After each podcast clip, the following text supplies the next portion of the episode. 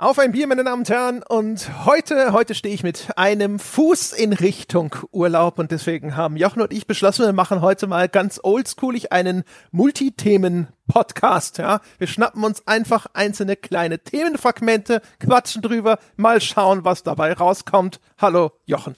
Hallo André und an dieser Stelle sei es gleich mal dazu gesagt, du bist ja nicht mit einem Fuß im Urlaub. Du bist ja quasi mit beiden Füßen, beiden Beinen, beiden Oberschenkeln, also da guckt vielleicht noch so ein Stück vom Hintern auf der Nicht-Urlaubsseite raus, aber der Rest ist doch schon längst wie eine Ratte aus dem Aquädukt. Das ist richtig. Heute gibt's keine Sirenen von Krankenwagen mehr im Hintergrund, sondern jetzt hört man eigentlich schon die Turbine vom Flugzeug warm laufen. Ja, also auch noch schön klimaschädlich unterwegs, der Herr Peschke. So, so. Ja, zumindest gedanklich. Also tatsächlich unternehme ich keine Flugreise. Oh. Ja. Verantwortungsbewusst wie ich bin, wird hier mit der Bahn verreist. Aber jetzt, ne, so in, Gedanken, oh. metaphorisch, ja, hört man schon das Heulen der Triebwerke. Och, jetzt dachte ich, ich könnte dich noch ein bisschen, könnte dich hier noch ein bisschen geißeln. Könntest du mich in den Urlaub dissen, ja? Ja, in den Urlaub, richtig, in den Urlaub dissen, so wie die, und, und, und könnte man die Grünen hier zitieren mit ihrem Wahlwerbespot vor ein paar Wochen, wo sie ja es geschafft haben, in diesem komischen Song dazu kein schöner Land ah, die, oder so Klima ja, auf Ferienflieger zu reiben. Ja, die Kurzstreckenflieger und dann das Bierchen Oder Kurzstreckenflieger, dazu. genau. Und wo ich so davor saß und ich bin mir nicht sicher, ob ich eine Partei wählen kann, die Klima auf Kurzstreckenflieger reimt. Irgendwo, irgendwo hört der Spaß auf. irgendwo ist einfach eine Grenze, liebe Leute. Da war die Geduld zu Ende. Ja, echt, liebe Partei da draußen. Macht's mir doch nicht so verdammt schwierig. Ist doch eh schon schwer genug. Strengt euch doch nicht auch noch alle, die mir sympathisch sind, an. Ja, um mir zu sagen, vielleicht willst du uns doch lieber nicht. Warst einfach nicht Zielgruppe. Nee, definitiv war ich nicht Zielgruppe dieses äh, Spots. Meine Mutter fand ihn auch schrecklich. Ich glaube, die ist Zielgruppe. Die war offensichtlich auch nicht Zielgruppe. Doch, sie war ja, sie haben ja so auf ältere Leute, vielleicht Rentner, also die, die klassischerweise nicht, äh, nicht äh, so viel äh, Grüne äh, wählen, sondern eher was anderes wählen, aber meine Mutter fand den Gesang zu schlecht. ist wahrscheinlich, das, das ist wahrscheinlich der entscheidende Fehler gewesen. Da haben sie nicht mit einkalkuliert, dass die älteren Herrschaften ja häufig selber noch im Gesangsverein ja, sind. Meine Mutter ist im, im Gesangsverein und die fand das irgendwie relativ, relativ, äh, ich fand schon auch, ja, das Lied, das kann man schon machen. Ist ja eigentlich auch ein schönes Lied und so weiter, aber hätten die da nicht jemanden nehmen können, der singen kann? ja, genau. Ja, wer hat denn da jetzt hier die zweite Reihe besetzt? Ja, und das ist jetzt auch bei meiner Mutter, also ich meine, meine Damen und Herren, bitte sagen Sie es ihr nicht und so. Ich war da ja schon bei einigen Aufführungen. Das sind jetzt auch nicht unbedingt, ich sag jetzt mal diese ganzen Dorfgesangsvereine, da sind jetzt auch nicht alle Mitglied darin, die jetzt besonders wunderbar singen können. Ja, da geht's ja auch um andere Dinge wie Gesell Geselligkeit und so. Aber weißt du, wenn sogar von den Leuten das irgendwie kommt, wo ich mir dachte, aber gut, ja, ist mir nur gerade eingefallen. Ja. Dann wollte die hätten mich halt anfragen sollen. Die haben offensichtlich die Jurassic Park Melodie Folge nicht Ah, gehört. boah, ich dachte, was ich dachte, ich sitze hier jetzt, weißt du, wenn du jetzt erzählst, du machst hier jetzt mit dem mit dem Flugzeug, ja, in den Urlaub kann ich dann hier sitzen und sowas singen wie ähm, was weiß ich, der André tut nichts fürs Klima, der steigt in den Ferienflieger und so, aber nee. Nee. Nee. nee. Naja. Nee. nee, das geht nicht. Ich sitze hier heute, ich war gestern krank. Äh, ich dachte schon, super, ja, äh, direkt jetzt zum Urlaub, aber heute bin ich schon auf dem aufsteigenden Ast, aber ich traue mich noch nicht an richtigen Alkohol heran, deswegen werde ich jetzt ein Finne Beach Brew trinken, von dem nach wie vor inzwischen unbekannten Spender. Aber ich habe es letztes Mal schon dadurch verteidigt, dass ich gesagt habe, ich habe den Namen schon mal irgendwo genannt. Ich habe es nur seitdem wieder verlegt und vergessen. Aber da, ich habe ja Tonnen, Tonnen von dieser Finne Brauerei bekommen und da sind auch zwei alkoholfreie mit dabei gewesen und das, das zweite, ja, das wird jetzt heute getrunken. Ah, ich habe mir extra was für dich rausgesucht. Ich habe jetzt überlegt, was kann ich trinken, ja, um dem André noch eine Freude zu machen, bevor er in den Urlaub abdampft. Und jetzt war er ja gestern krank gewesen, hat's ja so ein bisschen Magen und Darm gehabt. Und da habe ich gesagt, was kann ich Besseres trinken als Apfelwein? Was hat denn, wo ist denn da der Zusammenhang? Magen-Darm, Apfelwein? Echt, da gibt's Zusammenhänge? Oh, so ein, oh, oh, ja. Gibt es nicht nur den Bierschiss, sondern auch den Apfelweinschiss? Äh, ja, der geht allerdings nur schneller. Also das ist mehr so ein, ich würde mal sagen, mehr so ein Perpetuum mobile. ah, okay. Ja, also das sagt man zumindest Apfelwein. Also mein Gott, also ich mache hier alles nur für dich, ja, und du, ach Mann. das, das, das sind die Nuancen, ja, die Feinheiten, die Subtilität der Zuneigung, die hier einfach mal wieder vorbei. Du weißt, es muss der Holzhammer und die Dachlatte und der Gartenzaun sein, mit denen gewunken ja. wird. Also, aber wenn du das tatsächlich noch nicht weißt, dann gebe ich dir mal den Tipp, wenn du das nächste Mal vielleicht wieder in deiner äh, nordhessischen äh, Heimat in Anführungszeichen weilen solltest, dann vielleicht nicht einfach nur immer mal so ein Bamble with Care trinken, sondern vielleicht mal irgendwie beim Nachbar klingeln und fragen, ob er was selbstgekältetes hat und dann am nächsten Morgen diese Atombombe in der Kloschüssel feststellen. Okay, das, wow, das, mm. guter Einstieg ja. in einen äh, Podcast. Ja, natürlich. Vor allem die Leute, die den zum Einschlafen hören. Süße Träume allerseits. ja, zum Einschlafen. Ja, ich mache mir gerade, jetzt gerade so, so ein paar hessische Hörer, die, die vorher Apfelwein getrunken haben. Ja, oder, die, oder die nicken jetzt so wissend, oh ja, ja, nachher habe ich auch noch was vor. es rumort schon. Ja, das sind dann die Leute, die Leute, die, die genau, die im Jogginganzug aufs Klo gehen. Nochmal umgezogen. Also äh, jetzt äh, machen wir mit Spielen weiter. Damn, ja, okay, die Gefahren ist auch ja, mit so einem Stirnband. Ja, ja, ich sag nichts. Weiß man auch ja. nicht, äh, also warum das nicht äh, also eine wenn, größere also Rolle ich sag, ich sag jetzt mal, wenn du die, wenn du die Gefahren äh, des äh, übermäßigen Apfelweinkonsums nicht kennst, also die, die über ähm, Sternhagel voll hinausgehen, sondern ich würde jetzt sagen, die äh, äh Magen-Darm-Gefahren übermäßigen Apfelweinkonsums, dann hast du noch nie genug Apfelwein getrunken. Ja, Jeder, offensichtlich. Jeder andere weiß, wovon ich rede. Jetzt, äh, jetzt wird das auch nicht mehr passieren. Ja, jetzt bin ich ja vorgewarnt. Knowing is half the battle. ah, ja, ja, ja. Ja, ja, ja. Ähm, dann, ähm, was haben wir denn, was haben wir denn, was, worüber reden wir heute? Was machen wir denn so? Wir hatten ja, wir haben verschiedene Dinge, die wir durch die Gegend geworfen haben und das allererste war die Diskussion Lesen versus Video. Ah, Ah, das war der Teil, wo ich jetzt einen, einen äh, 20-minütigen Rant vorbereitet habe gegen diese Pest, diese Pestilenz, die mittlerweile äh, Videos sind, was die Spieleindustrie angeht, ja, und dass die als erstes an die Wand gestellt gehören, wenn die Revolution kommt, dass es da quasi ein Regiment von Dachlatten benötigt, die ähm, dieser ganzen Videopest endlich mal Einhalt gebieten. Quasi nach der Corona-Seuche oder noch vor der Corona-Seuche kam die Videoseuche. Ich will Übrigens wieder mehr Text. Ein wenig berichtigter Fakt, ne? also die Re Revolutionen mhm. sind ja bekanntlich wir, ja. ja. Und das heißt also, wenn dann die Weltherrschaft hergestellt wird, wir haben ja schon häufiger schon die eine oder andere Exekution in Aussicht gestellt, nicht weil wir das wollen, sondern das gehört halt einfach zum Programm dazu. So funktionieren Revolutionen ja, einfach. Da kann man jetzt eben. nichts machen.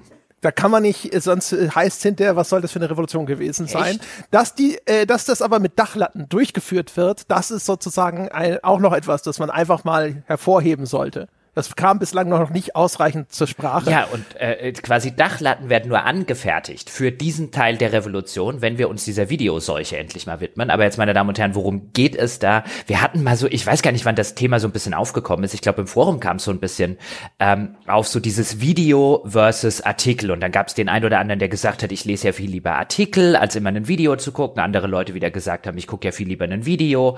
Und das hat ja beides, da werden wir jetzt ein bisschen drüber quatschen können, seine Vor- und seine Nachteile. Und meine unwillkürliche Reaktion ist erstmal immer ein, könnten wir bitte mindestens 50 Prozent weniger Videos machen und endlich wieder anfangen, die Dinge in müssen ja keine langen Artikel, aber zumindest in vernünftig auf schnelle konsumierbare Form zu gießen. Das fällt mir jedes Mal, verdammt nochmal, wieder auf, wenn ich irgendein zum Beispiel Open-World-Spiel spiele und mir dann denke, hm, Jetzt fehlt mir noch irgendwie dieser letzte sammelbare Gegenstand, dieses Set. Ich habe keine Lust, das die ganze Zeit jetzt zu suchen.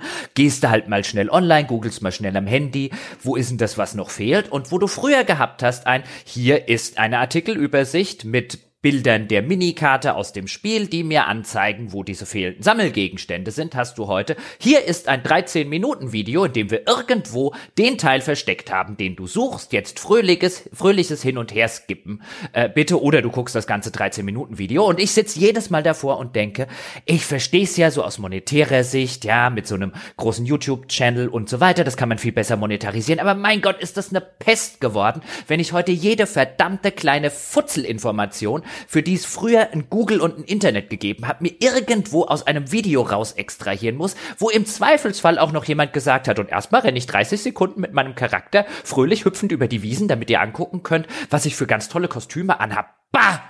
So. Jetzt ist vor allem natürlich, erstens ist es ein schönes Anschauungsobjekt für eines der Mantras im Podcast, nämlich, dass es sich lohnt, auf Rahmenbedingungen zu schauen, weil diese Strukturen ringsherum häufig eben Endergebnisse produzieren. Und das ist ja ein Beispiel davon, dass es zumindest, also inwiefern das sogar heute noch Bestand hat, könnte ich gar nicht jetzt wirklich mit ganz absoluter Autorität sagen, aber es gab Zeiten, in denen ist es so gewesen und da man kann nur mutmaßen mit dem Blick nach außen, dem ist immer noch so, dass ähm, sich Videos eben besser zu Geld machen lassen, ne? also über die Werbevermarktung als Text, weil einfach die, äh, die unglaubliche Menge an Webseiten da draußen sogar noch die Menge an den verfügbaren Videokanälen und sowas übersteigt, weil auch gerade jetzt im Bereich Computerspiele wahrscheinlich vielleicht auch ein bisschen mehr Geld inzwischen in sowas wie Videos oder sowas fließt. Und dementsprechend machst du mit einem Video unterm Strich mehr Geld als mit Text. Deswegen wurde immer mehr auf Video umgesattelt. Und auch in Fällen, wo es erheblich unpraktischer ist. Bei sowas wie einem Review zum Beispiel, da kann man schon wahrscheinlich drüber diskutieren, ob das nicht vielleicht sogar Vorteile mit sich bringt, sowas als Video zu machen, ne? so wie Veranschaulichung von Gameplay und ähnlichem. Aber bei allen Dingen, wo man gezielt eine Information sucht, also wenn, wenn du sagst, ich will nur schnell die Wertung oder ich will auch nur die schnell die Lösung für dieses eine Problem, dann ist halt Text wegen der besseren Durchsuchbarkeit klar im Vorteil. Und wenn sowas dann ins Video gestopft wird, dann kriegt man gerne Zustände. Ich habe das auch gehabt bei als ich mit Dom Dark Souls durchgespielt habe, da gab es auch Momente, da wollte ich einfach nur irgendwas nachschauen und dann wurden mir irgendwelche Videos angeboten. Ich habe gedacht, so, ich will das doch nicht als Video haben. Ich will nur diese Information. Ja, und wie ich vorher schon sagte, häufig ist es dann ja so, natürlich nicht in jedem Fall, aber wahrscheinlich auch, weil es sich für Monetarisierung und so weiter einfach nicht anbietet, bei YouTube einfach nur eine 10 Sekunden ähm, Clip zu haben. Mit dem wird man, oder du kennst dich da besser aus, du warst ja auf der dunklen Seite der Macht da bei der GameStar, ja, du warst ja quasi denen ihr Video Darth Vader. Ähm, aber das wird sich wahrscheinlich nicht rentieren und deswegen hängt halt zwischen der Information, die du suchst, halt häufig oder die ist so, ist so eingebettet in irgendwie 45 Sekunden dummes Gelaber dort und noch 30 Sekunden doofes Gelaber da und dann skippst du und insbesondere am Handy wenn du da irgendwie gerade gucken willst, weil du im Wohnzimmer sitzt und auf der Playstation spielst oder so, und dann bist du da immer mit dem Daumen irgendwie, wo kommt denn jetzt diese doofe Stelle, an der die eine Scheißinformation kommt, die ich eigentlich haben will, und die du Arschgeige nur deswegen in dein Video packst, weil du an meiner Informationswut Geld verdienen willst. Das ist so schlimm. Er möchte für die Lösung deines Problems möchte er entlohnt werden. Ja, aber er, aber wenn ich würde ihm ja sogar gerne, ich weiß ja, ich würde ja sagen, hier sind meine, ich gebe dir 50 Cent oder so, ich gebe dir gegen einen Euro, wenn du einfach mein Problem löst, aber ich möchte dir nicht sieben Minuten beim nicht mein Problem lösen zugucken. also, dass das in die Länge gezogen wird, hat dann mit der Monetarisierung an sich, glaube ich, nichts mehr zu tun. Also es, zu meiner Zeit war es zwar so, wenn du mehr als eine Werbeeinblendung haben wolltest, dann äh, musste das eine bestimmte Lauflänge haben. Aber wenn ich mir anschaue heutzutage, ich glaube, das hat YouTube von sich aus inzwischen schon auch aufgegeben.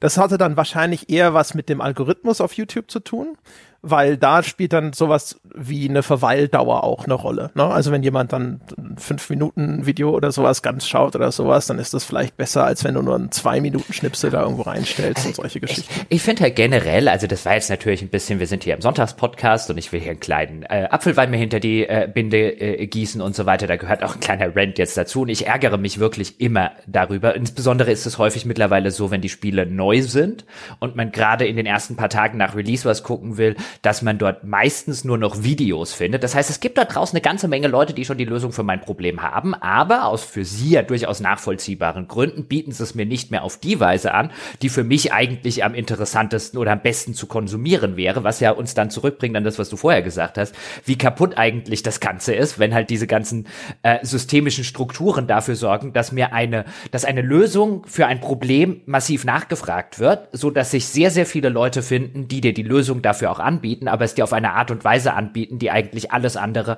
als das ist, was du in dieser Situation äh, brauchst und konsumieren kannst konsumieren möchtest vor allen Dingen. Und ähm, das, das, das sagt ja schon so ein bisschen was aus, wie, wie, wie krank da manchmal äh, äh, Dinge durch eine solche systemische Struktur sind, die das Ganze bedingen. Klar, du wirst halt einfach kein sonderlich großes Geld damit verdienen, beziehungsweise gar kein Geld, das auf irgendwelchen Webseiten zu machen, weil dann werden die Leute sagen, dann kannst du auch auf Reddit gehen und so weiter. Ähm, und natürlich findet man auch dort immer noch diese Problemlösungen, aber man muss halt wesentlich länger gucken, weil so die ersten Sachen, die einem bei Google einfach angezeigt werden, sind halt heute in vielfacher Hinsicht Hinsicht in der Sache, gerade die ersten paar Tage nach Release, äh, Videos. Und ich finde, Video ist was, ich bin da jetzt sowieso, ich meine, das wird jetzt niemand überraschen, der uns jetzt schon häufiger und länger gehört hat, ist, dass ich eher so aus der Textseite komme. Aber ich finde halt Video generell als Medium, wenn wir das jetzt mal übergreifend sehen, ist für alles wunderbar, was ich wirklich in einem längeren Zusammenhang konsumieren möchte. Und bei Spielen, wenn wir jetzt auf das konkrete Medium gehen, gibt es für mich ganz persönlich überhaupt nicht sonderlich viele Sachen, die ich so in einem größeren Zusammenhang tatsächlich konsumieren wollen würde. Also häufig suche ich eben kleinere Informationshäppchen, die ich mir dann mühsam extrahieren muss, wenn ich das Video gucke, für, wo, wo das Video eben keinerlei sozusagen keinerlei formale Anforderungen an das erfüllt, was ich eigentlich suche. Ähm, denn ich will schnell eine konkrete Information, da ist Video schlicht und ergreifend eben wesentlich schlechter als Text. Und in vielerlei anderer Hinsicht, du hast jetzt gerade schon gesagt, so was Testvideos angeht. Ich gucke keine Testvideos, also sehr, sehr selten. Ähm, und ich bin auch froh, dass ich das beruflich nicht mehr machen muss, weil Testvideos langweilen mich, beziehungsweise interessieren mich häufig wenig, weil ich keine 20 Minuten ein Video gucken möchte, weil mich in der Regel nicht 20 Minuten jeder dieser Teile eines Spiels, jetzt vor Release, bevor ich das selber gespielt habe, interessiert. Und in einem Text und in einem klassischen Test kann ich sagen, ah, hier kommt der Teil über die Grafik, der ist mir wurscht. Ja, oder ah, hier, hier meckert der Reviewer ein bisschen über die Steuerung. Ja, ja, ich habe den Vorgänger schon gespielt, ist mir wurscht. Und sofort kann ich skippen. Und in so einem zusammenhängenden Video ist es halt immer relativ schwierig, insbesondere wenn noch gerne halt sehr, sehr genaue Kapitelmarken und so weiter fehlen, wenn die denn überhaupt irgendwie da sind, an die Stelle zu skippen, die mich dann wieder interessieren würde. Weswegen ich von vornherein den ganzen Spaß nicht konsumiere, weil es mich offen gestanden nicht interessiert. 20 Minuten ein komplettes Video über alle Aspekte eines Spiels zu sehen, das ich demnächst eh noch spielen will. In der Regel interessieren mich drei, vier, fünf äh, konkretere Informationen und dafür taugt das Video häufig keinen Schuss Pulver. Das Video ist bestimmt viel besser, wenn ich mich abends auf die Couch setze und sage, entertain me. Ähm, aber da konsumiere ich dann was anderes als Spielevideos. Ja, genau. Das Problem ist halt, es findet, also dadurch, dass eine Incentive Stadt da existiert, die sagt, hey, für dich wäre es finanziell besser, wenn du das als Video machst. Dann ist die Überlegung, aber ist denn dieser Inhalt als Video oder als Text besser? Ist dann so ein bisschen ausgeschaltet. Oder ist es zumindest die Verlockung da, diese Überlegungen nicht mehr anzustellen, sondern sich grundsätzlich einfach für Video zu entscheiden. Weil es gibt ja verschiedene Möglichkeiten, wo Video einfach besser ist. Also zum Beispiel, ich habe ja jetzt vor kurzem, ähm, habe ich ja Returnal gespielt. Und bei Returnal ist es zum Beispiel so, da kannst du dich nicht großartig behelfen. Also ein Walkthrough, ein geschriebener Walkthrough würde dir dort nicht helfen. Ich habe aber gesehen, es gibt zum Beispiel dort immer als Hilfestellung Videoaufnahmen von Leuten, die Bossfights erfolgreich bestritten haben. Und ich kann mir vorstellen, dass das schon sehr hilfreich sein kann, weil dann kannst du dir in dem Falle vorher schon mal anschauen, okay, wie sehen denn diese drei Phasen aus, die jeder Boss durchläuft? Welche Geschoss-Patterns, also welche Muster schießen die ab? Ähm, ich sehe zumindest eine erfolgreiche Lösungsstrategie. Also welche Waffe benutzt der Typ, der das gerade erfolgreich macht? Geht der immer links in die Ecke? Weicht der viel aus oder benutzt er irgendwelche anderen Maßnahmen und so weiter und so fort? das ist in dem Falle glaube ich, als Video viel besser, weil da kann ich halt einfach diesen ganzen Bossfight schon mal mir vorab anschauen. Das mir als Text anzubieten, inklusive einer Beschreibung, ja, in welchen Mustern ich beschossen werde oder sowas, das ist, glaube ich, extrem viel schwieriger. Also da würde ich sagen, das ist schon auf die Art besser. Aber es gibt halt, ne, es gibt halt so oder so. Das eine funktioniert besser als Video, das andere funktioniert besser als Text. Ähm, es ist nur, die, die Unterscheidung ist halt leider größtenteils aufgehoben, ja. Und es wird einfach alles dann in, in, in Video gestopft. Ja, erstens, erstens natürlich das und aus den aus den genannten häufig natürlich auch finanziellen Gründen. Ich meine, du wirst es ja auch wissen, oder? Also äh, äh, in der Zeit, wo du wo du der Video Darth Vader gewesen bist, sozusagen, ihr werdet bestimmt auch Videos gemacht haben, wo man sagen würde, eigentlich wäre das für die Information besser als Text, aber die Anforderungen sind einfach, wir wollen mehr Videos machen, wir wollen ähm, mehr Videoreichweite und so weiter generieren. Wenn das einerseits Sachen sind, die nachgefragt werden. Ähm, dann und die die die laufen und so weiter bei YouTube und Co. vielleicht irgendwie im Longtail. Ich meine man also ich will damit nur sagen ein ich man kann ja nachvollziehen warum gerade von größeren Medienseiten das sehr sehr häufig wenn es überhaupt noch gemacht wird dann eben als Video gemacht wird ähm, solche Geschichten. Ähm, man kann ja nachvollziehen warum die das machen äh, aber man sitzt halt schon so ein bisschen davor weil, weil Text ist halt heutzutage nichts wert. Also wenn wir jetzt mal ehrlich sind und wenn wir oder Würdest du da widersprechen? Also Text, also einfach eine Textinformation ist null. Also jenseits, jenseits der Paywall. Ne? Ja. Ne? Also jetzt dadurch, dass der Paid Content langsam endlich aufblüht, ist Text dann auch tendenziell mehr wert. Die Reichweitenfinanzierung von Text ist schwierig. Ich muss dazu sagen, also nochmal ganz kurz, äh, wir haben gar nicht so viele Videos damals gemacht, wo ich sagen würde, das haben wir jetzt nur gemacht, weil Video, ehrlich gesagt. Was aber auch daran lag, dass es damals in so einer Übergangsphase häufig so war, dass man schwierig Ressourcen noch aus der Redaktion loseisen musste. Also ich als Videochefredakteur. Ne, ich hatte ein relativ kleines Team, das nur für Video gearbeitet hat und für alles andere musste ich dann immer schauen, dass ich Ressourcen woanders abbekomme. Und das war über weite Strecken so schwierig, dass es nicht so war, ich konnte jetzt nicht einfach Videos im Überfluss rausballern. Das heißt, man musste schon überlegen und dadurch war da sowieso eine Selektion möglich. Also insofern, das war jetzt da noch gar nicht so das Problem. Heute ist ja sogar noch mal zusätzlich ein anderes Ding mit dabei mit äh, Streaming. Ne? Manche Sachen sind als Livestream ähm, besser, aber manchmal ist auch ein geschnittenes Video besser. Aber zum Beispiel einfach was live runter zu streamen ist häufig weniger aufwendig, ist ein bisschen günstiger, je nachdem. Und manchmal äh, ist es äh, inzwischen auch so, dass so ein Livestream besser zu monetarisieren ist äh, weil das über, über Twitch dann noch vielleicht noch mit Twitch-Abos und so verknüpft werden kann, als ein vorgeschnittenes Video, das einfach nur auf YouTube steht. Und auch da gibt es manchmal Entscheidungen, wo ich mir denke, okay, ähm, das hätte ich nicht als Livestream gemacht. Das wäre wär besser als ein geschnittenes, vernünftig strukturiertes Video.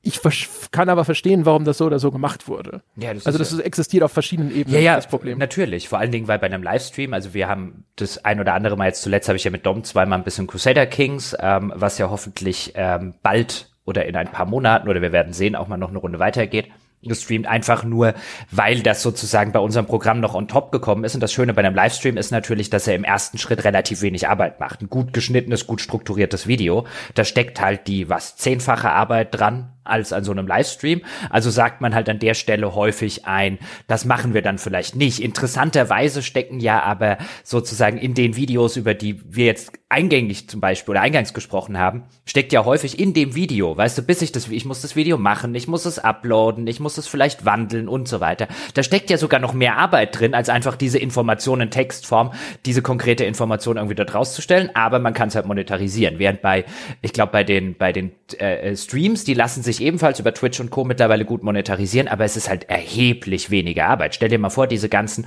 großen Streamer müssten anfangen, wirklich jeden Tag, anstatt einfach nur sich hinzusetzen, Spiel einzuschalten und halt einfach gut zu performen, was die ja in vielen Fällen können. Aber da ist es halt eher ein Unterhaltungsprodukt und dann müssten die äh, redaktionelle, journalistisch gute Videos machen. Holla, die Waldfee.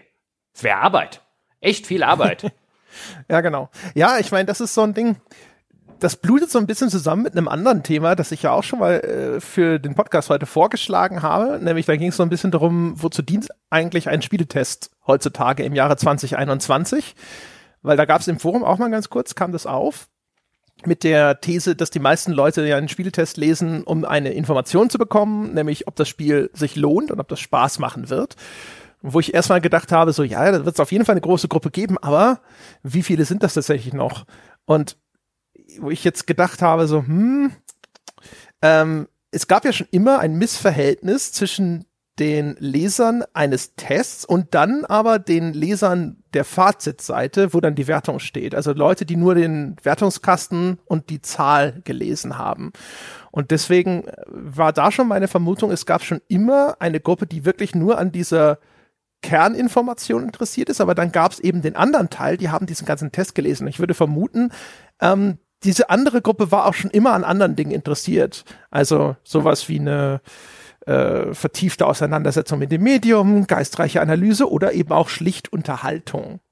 Und ich glaube, weil ne, so, ein, so ein Spieletest ist ja schon quasi lange Zeit immer auch launig und unterhaltsam geschrieben.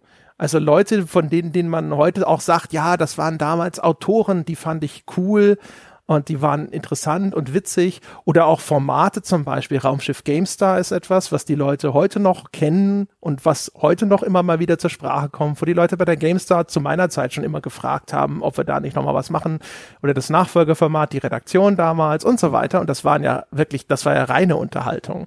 Oder auch Multimedia-Leserbriefe, äh, der Stangelnator, der durch Videos gelaufen ist und solche Geschichten. Also ich würde sagen, Unterhaltung hat da auch schon immer eine Rolle gespielt. Und für Unterhaltung ist Video natürlich so vermutlich das, äh, das zumindest das stärkere Medium in der Hinsicht, dass sie dort auch mehr Mittel hat, um Unterhaltung herzustellen.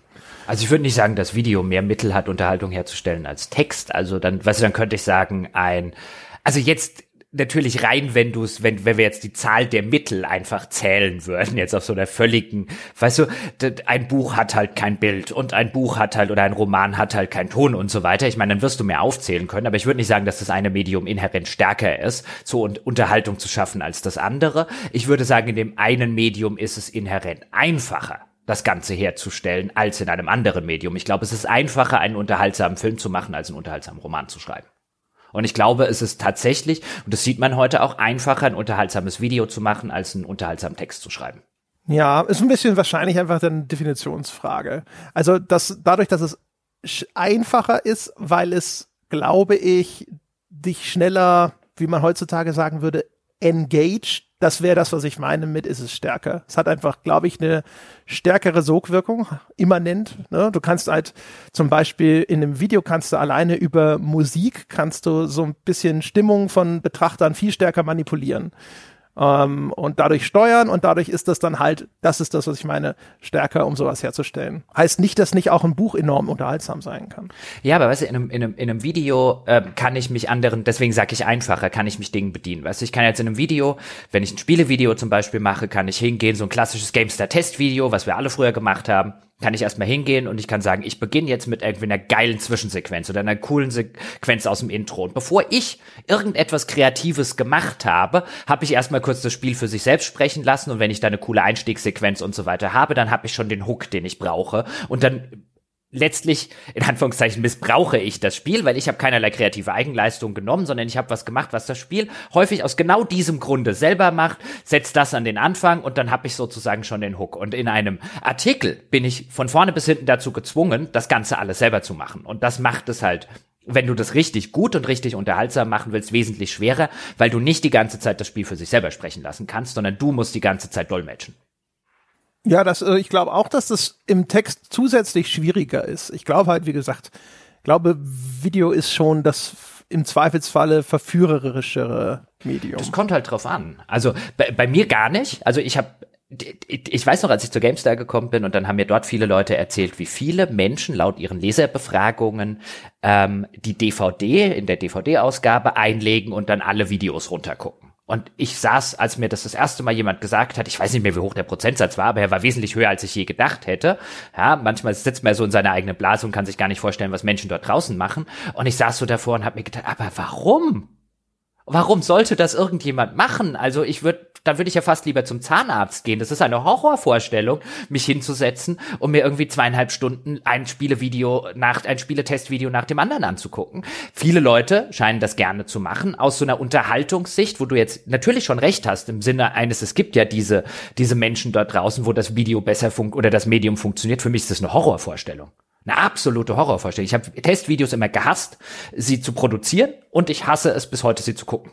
Das ist für mich ein, ein, ich kann äh, mit diesem ganzen Ding, also wenn mich das Spiel interessiert, will ich selber spielen und dann interessieren mich einige Informationen und ich will nicht schon 20 Minuten von dem Spiel irgendwie äh, gesehen haben, wo vielleicht auch Teile dabei sind, die ich mir äh, äh irgendwie lieber selber erarbeiten würde. Plus, und ich glaube, das ist so ein, so ein großer, so ein großer Unterschied, ist ein, ich glaube, viele Leute, die das gucken, sagen, ich kann mir viel besser eine eigene Meinung über das Spiel bilden, wenn ich das auch in Action sehe und vielleicht dann halt irgendeinen Kommentator habe oder jemand, der drüber redet, aber den kann ich vielleicht auch mal ausblenden und ich kann mich aufs Spiel konzentrieren und ich habe einen viel besseren Eindruck von dem Spiel. Und ich sitze davor und sage, ich habe einen viel schlechteren Eindruck, wenn ich ein Testvideo gucke. Viel, viel schlechter, weil ich den, weil ich, weil ich das Gefühl habe oder weil dieses Video natürlich nicht vorgaukelt, das macht's ja nicht absichtlich, ähm, aber einen so winzigen Teil mir zeigt und ich dann geneigt bin, Dinge rein zu interpretieren und so weiter, von denen ich aus aus, einfach aus Erfahrung weiß, ähm, das funktioniert schlechter. Also ich lese viel, viel lieber den Text. Der gibt mir viel, viel mehr verlässlichere Informationen, wenn es ein guter Text ist, ähm, als, als das Video. Ich, ich kann verstehen, warum man irgendwie da sitzt und sagt, es erlaubt mir besser, meine Meinung zu bilden. Meine, meine steile These wäre, ich glaube, das ist eine Illusion. Also ich würde ich würde für mich zumindest sagen, es ist in beiden Fällen so, wenn es gut gemacht ist, finde ich beides auf seine Art cool glaube, bei einem Video ist halt, also wirklich dieser Unterhaltungswert ist dort im Zweifelsfalle für mich höher, glaube ich. Also das Ding ist halt das Problem, das ich mit, mit den meisten Tests heutzutage habe. Deswegen fand ich das Thema auch ganz interessant, ist, dass sie immer noch zu sehr, das hatten wir ja schon ein paar Mal, in diese Kaufberatung verhaftet sind und das nicht so richtig loslassen könnten. Und die interessanten Sachen, nicht nur was Computerspiele angeht, sondern auch zum Beispiel, wenn es um Filmbesprechungen und so weiter angeht, sind für mich immer Dinge, die äh, so einen etwas tiefergehende Auseinandersetzung mit dem jeweiligen äh, Produkt vornehmen. Also wo jemand sich hinsetzt und das Ding halt einfach aus seiner Perspektive durchanalysiert. Und wenn er das als Video macht und mir dann die jeweiligen Thesen, die er gerade bespricht, dann auch immer zeigt und das dann halt eben mir nochmal bildlich illustriert oder auch von mir aus seine Thesen belegt, indem ich nachvollziehen kann, wieso ist er denn zu dem Urteil gekommen, dann finde ich das cool. Das finde ich zum Beispiel halt bei einem Video zum Beispiel stark, wenn einer sagt, die Synchro ist scheiße und dann spielt er mir die vor und sagt, das ist mein Beleg dafür, dass die Synchro scheiße ist. Und ich kann sagen, ja, okay, Stimmt? Oder ich kann sagen, naja, das ja, sind wir aber mal ein bisschen pinzig.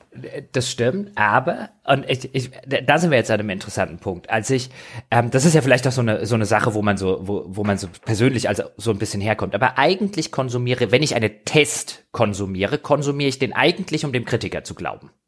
Also ich lese, also jetzt heute schon aus beruflicher Hinsicht, aber wenn ich in irgendeiner Form einen, einen, einen Test von einem Unterhaltungsprodukt, sei es von einem Elektronikunterhaltungsprodukt oder sowas lese, dann lese ich den unter der Prämisse, in der Regel ein, ich glaube dem Mann oder der Frau, die den Test schreibt, weil ich die für kompetent halte oder das Magazin für kompetent halte und so weiter und so fort. Die müssen mir an vielen Stellen nicht alles irgendwie auch noch haarkleinst belegen. Also es sollte gut begründet sein und wenn ein Beispiel kommt, ist das irgendwie nett. Aber ein, einem, einem Kritiker, dem ich glaube und von dem, dem ich schätze, der kann mir einfach sagen, die Synchro ist scheiße. Das musst du mir nicht belegen. Ähm, und vielfach brauche ich dann, weißt du, das, was Videos gerne tun, dieses ganze ins Detail und so weiter, das will ich beim Spielen alles selber rausfinden. Ähm, was mir tatsächlich heutzutage fehlt, sind die Tests, die das so machen, wie ich das, äh, wie ich das gerade so ein bisschen skizziert habe.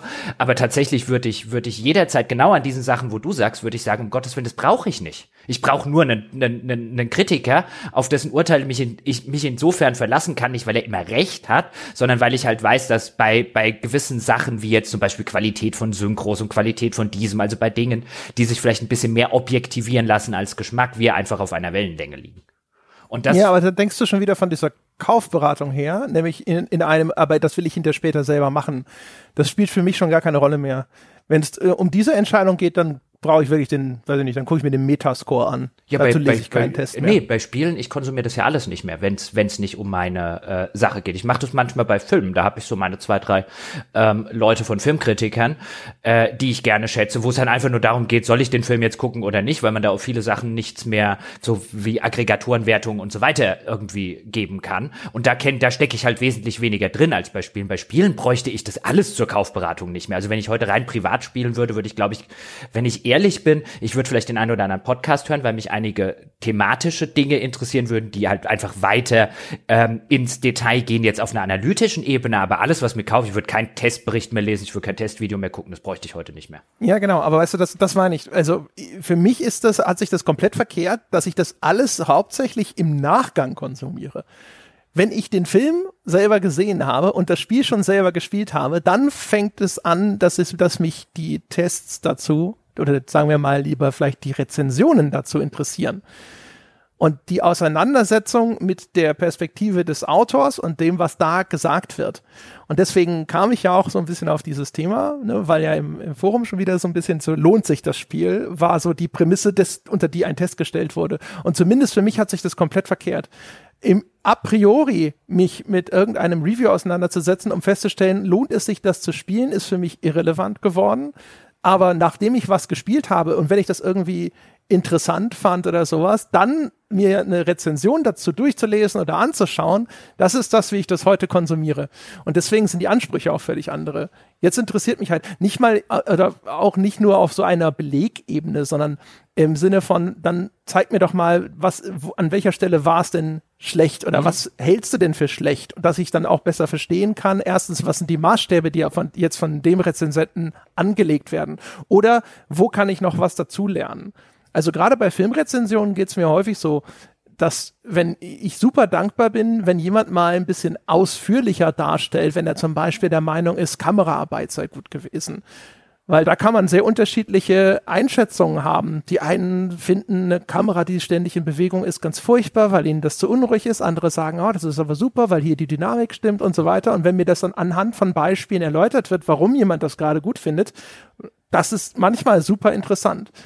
Ja, also bei, also jetzt mal unabhängig davon, dass ich, dass ich sozusagen meine, meine paar Kritiker habe bei Filmen jetzt, wo ich gerade schon gesagt habe, die ich dann so ein bisschen als, als so eine Art Baseline benutze, gucke ich den Film oder gucke ich den Film nicht, äh, gehe ich ins Kino oder gehe ich nicht ins Kino und so weiter, weil Freizeit ist ja so ein bisschen begrenzt und dass ich da zumindest eine gewisse Vorauswahl habe, damit ich nicht in zu äh, viele und zu große äh, ähm, äh, Löcher reintrete, wo ich danach irgendwie denke, wie bin ich denn hier reingeraten? Das, das geht noch anderthalb Stunden und das ist scheiße. Ähm, aber was ich tatsächlich mache, ist genau wie du es gerade gesagt hast, dann im Nachgang, wenn ich jetzt einen Film total super fand, das ist meistens oder total scheiße fand, dann erstmal zu gucken, was schreiben denn die anderen, wo ist denn da so die Analyse ähm, im Netz und dann so ein bisschen auch den Abgleich im Nachgang. Das mache ich gerne. Das mache ich bei Spielen nur offen gestanden, weil wir im Nachgang ähm, häufig genau darüber reden. Ähm, das würde ich privater Natur nicht mehr machen, weil dafür sind mir viel zu viele Spieletests und Spieletestvideos viel zu deskriptiv. Also das würde mich zu Tode langweilen. Also das, das klassische Testvideo, genau. Ja, ich sag ja, also das fehlt teilweise noch. Es gibt aber gute Sachen, ne? Also weiß nicht, ob du mal hier auf, gibt auf YouTube diesen Kanal von dem Menschen, H-Bomber Guy. Der macht ganz wenig, aber dafür sehr ausführlich. Und ich glaube, der hat auch so ein Ding, warum Fallout New Vegas ein Meisterwerk ist. Das Guter Mann. Ja, den kenne ich doch. Also wir sind ja so seit Jahren. Der, ähm, der, wie hieß er doch? Ich komme immer nicht auf seinen Namen, weißt du, es ist so lustig, ich vergesse immer wieder, wie er heißt. Heinz. Ja, Heinz. richtig, der Heinzi. Ja, also wir sind ja, seit Jahren ja. sind wir schon so, das ist ein sehr guter Mann. Ja, wenn, wenn ihr jetzt sagt, nein, der heißt doch anders, so nennen ihn seine Freunde. Ja, eben. Habt ihr gar keine Ahnung, wie wir uns unter der Bettdecke nennen. Richtig. Ja. Genau. Und aber, wie gesagt, sowas, äh, sowas finde ich halt extrem wertvoll. Also, und übrigens, man, das stellt man auch manchmal fest, die Sachen, die wir immer so ein bisschen für Spielekritik beklagen, die gibt's in der Filmkritik, finde ich, auch immer noch. So diese äh, häufig blinden Flecken in der Analyse. Also wird häufig irgendwie äh, einfach mal so in den Raum gestellt. Ja, ist total tolle Cinematography. Aber ich sitze dann immer da so, jetzt erklär mir mal, was daran ist, die tolle Cinematography war. Ja, das besteht ja aus extrem vielen Komponenten. Was hat dich denn jetzt überzeugt? Ja, war es die Bildkomposition? War es die Beleuchtung? War es dieses? War es jenes? Und da ist dann häufig. Piep. Ja, aber das ist ja interessant, weißt du? Wenn ich jetzt einen, einen Filmkritiker zum Beispiel habe, und früher war es durchaus auch bei Spielekritikern äh, so, denen ich, äh, äh, die, die ich äh, so beim Aufwachsen und der Jugendzeit sehr geschätzt habe, bei denen hast du halt häufig eine Sache beobachtet, was ich jetzt zum Beispiel häufig bei dem leider ja schon verstorbenen Roger Ebert hatte.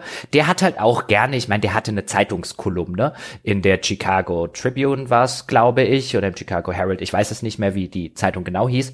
Auf jeden Fall, dort hatte man halt auch nur eine begrenzte Zeit, äh, äh, Zeichenzahl und damit nur eine begrenzte Textmenge zur Verfügung. Der kam ja noch aus dieser alten Tageszeitungsgeschichte. Äh, und das heißt, der hatte halt notwendigerweise einen anderen Stil als den heute ein YouTuber hat, der erstmal 45 Minuten Analysevideo darüber drehen kann. Ähm, aber was ich an dem geschätzt habe, war halt, dass wir sehr, sehr häufig deckungsgleich waren. Und wenn Roger Ebert äh, geschrieben hat, zum Beispiel in der Kritik, häufig ein, diese beiden Schauspieler haben null Chemie, ja, und ich habe vorher den Film geguckt und danach habe ich gesagt, genau, null Chemie. Ja, und dann brauchte ich halt dieses, jetzt sage mir doch mal, was macht denn Chemie zwischen zwei Schauspielern, was macht denn gute schauspielerische Leistung und so weiter.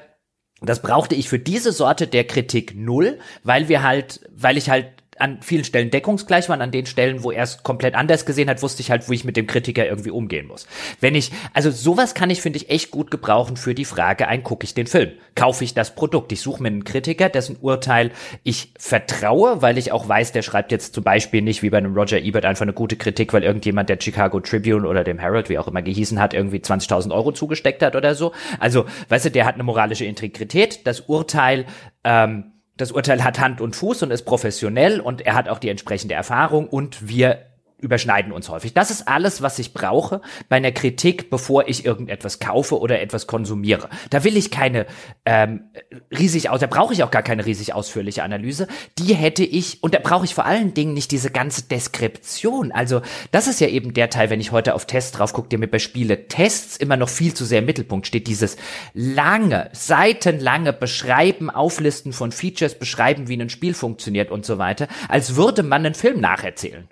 Das brauche ich halt wirklich nicht. Und dann fehlt aber gerne mal an anderer Stelle eben das, was wir beide jetzt interessant finden im Nachgang, nachdem wir es gespielt haben oder gesehen haben. Jetzt würde ich gerne in die Analyse einsteigen. Und dann kommt aber wenig Analyse, sondern dann kommt sehr viel Deskriptives.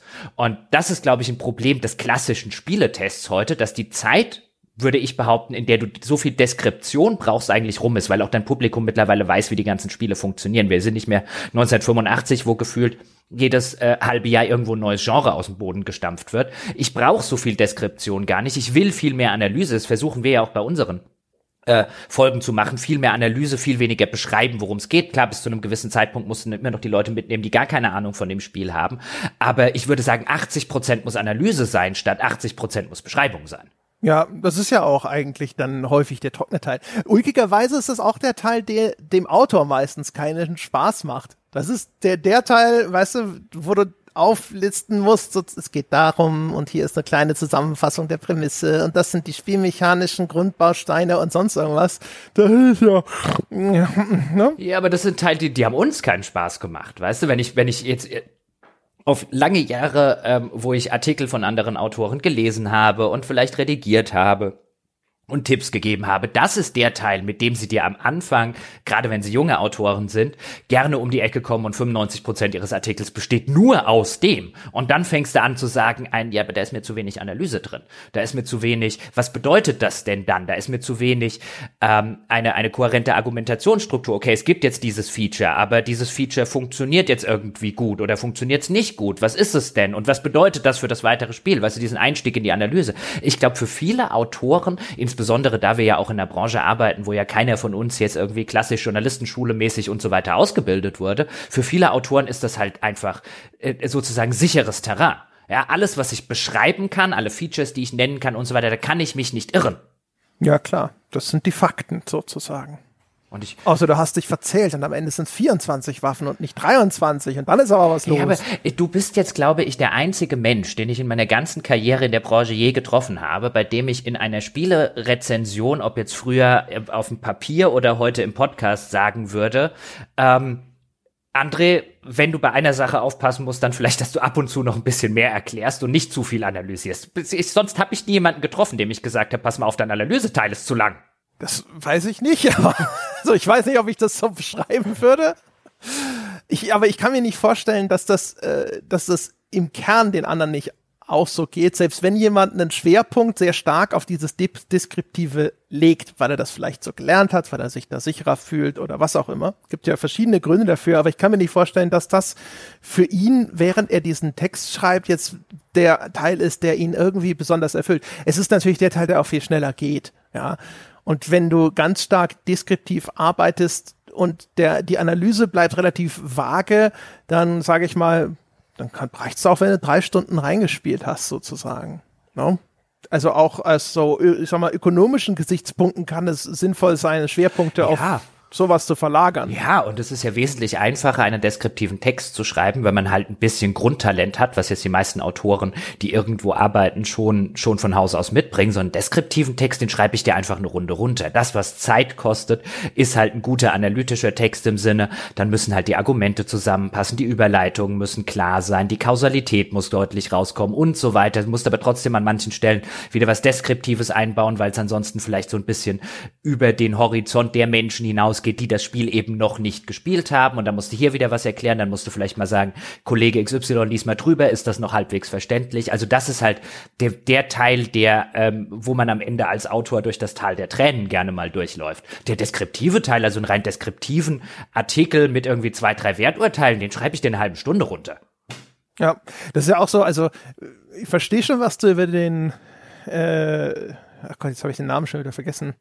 Der andere der Teil von Ebert.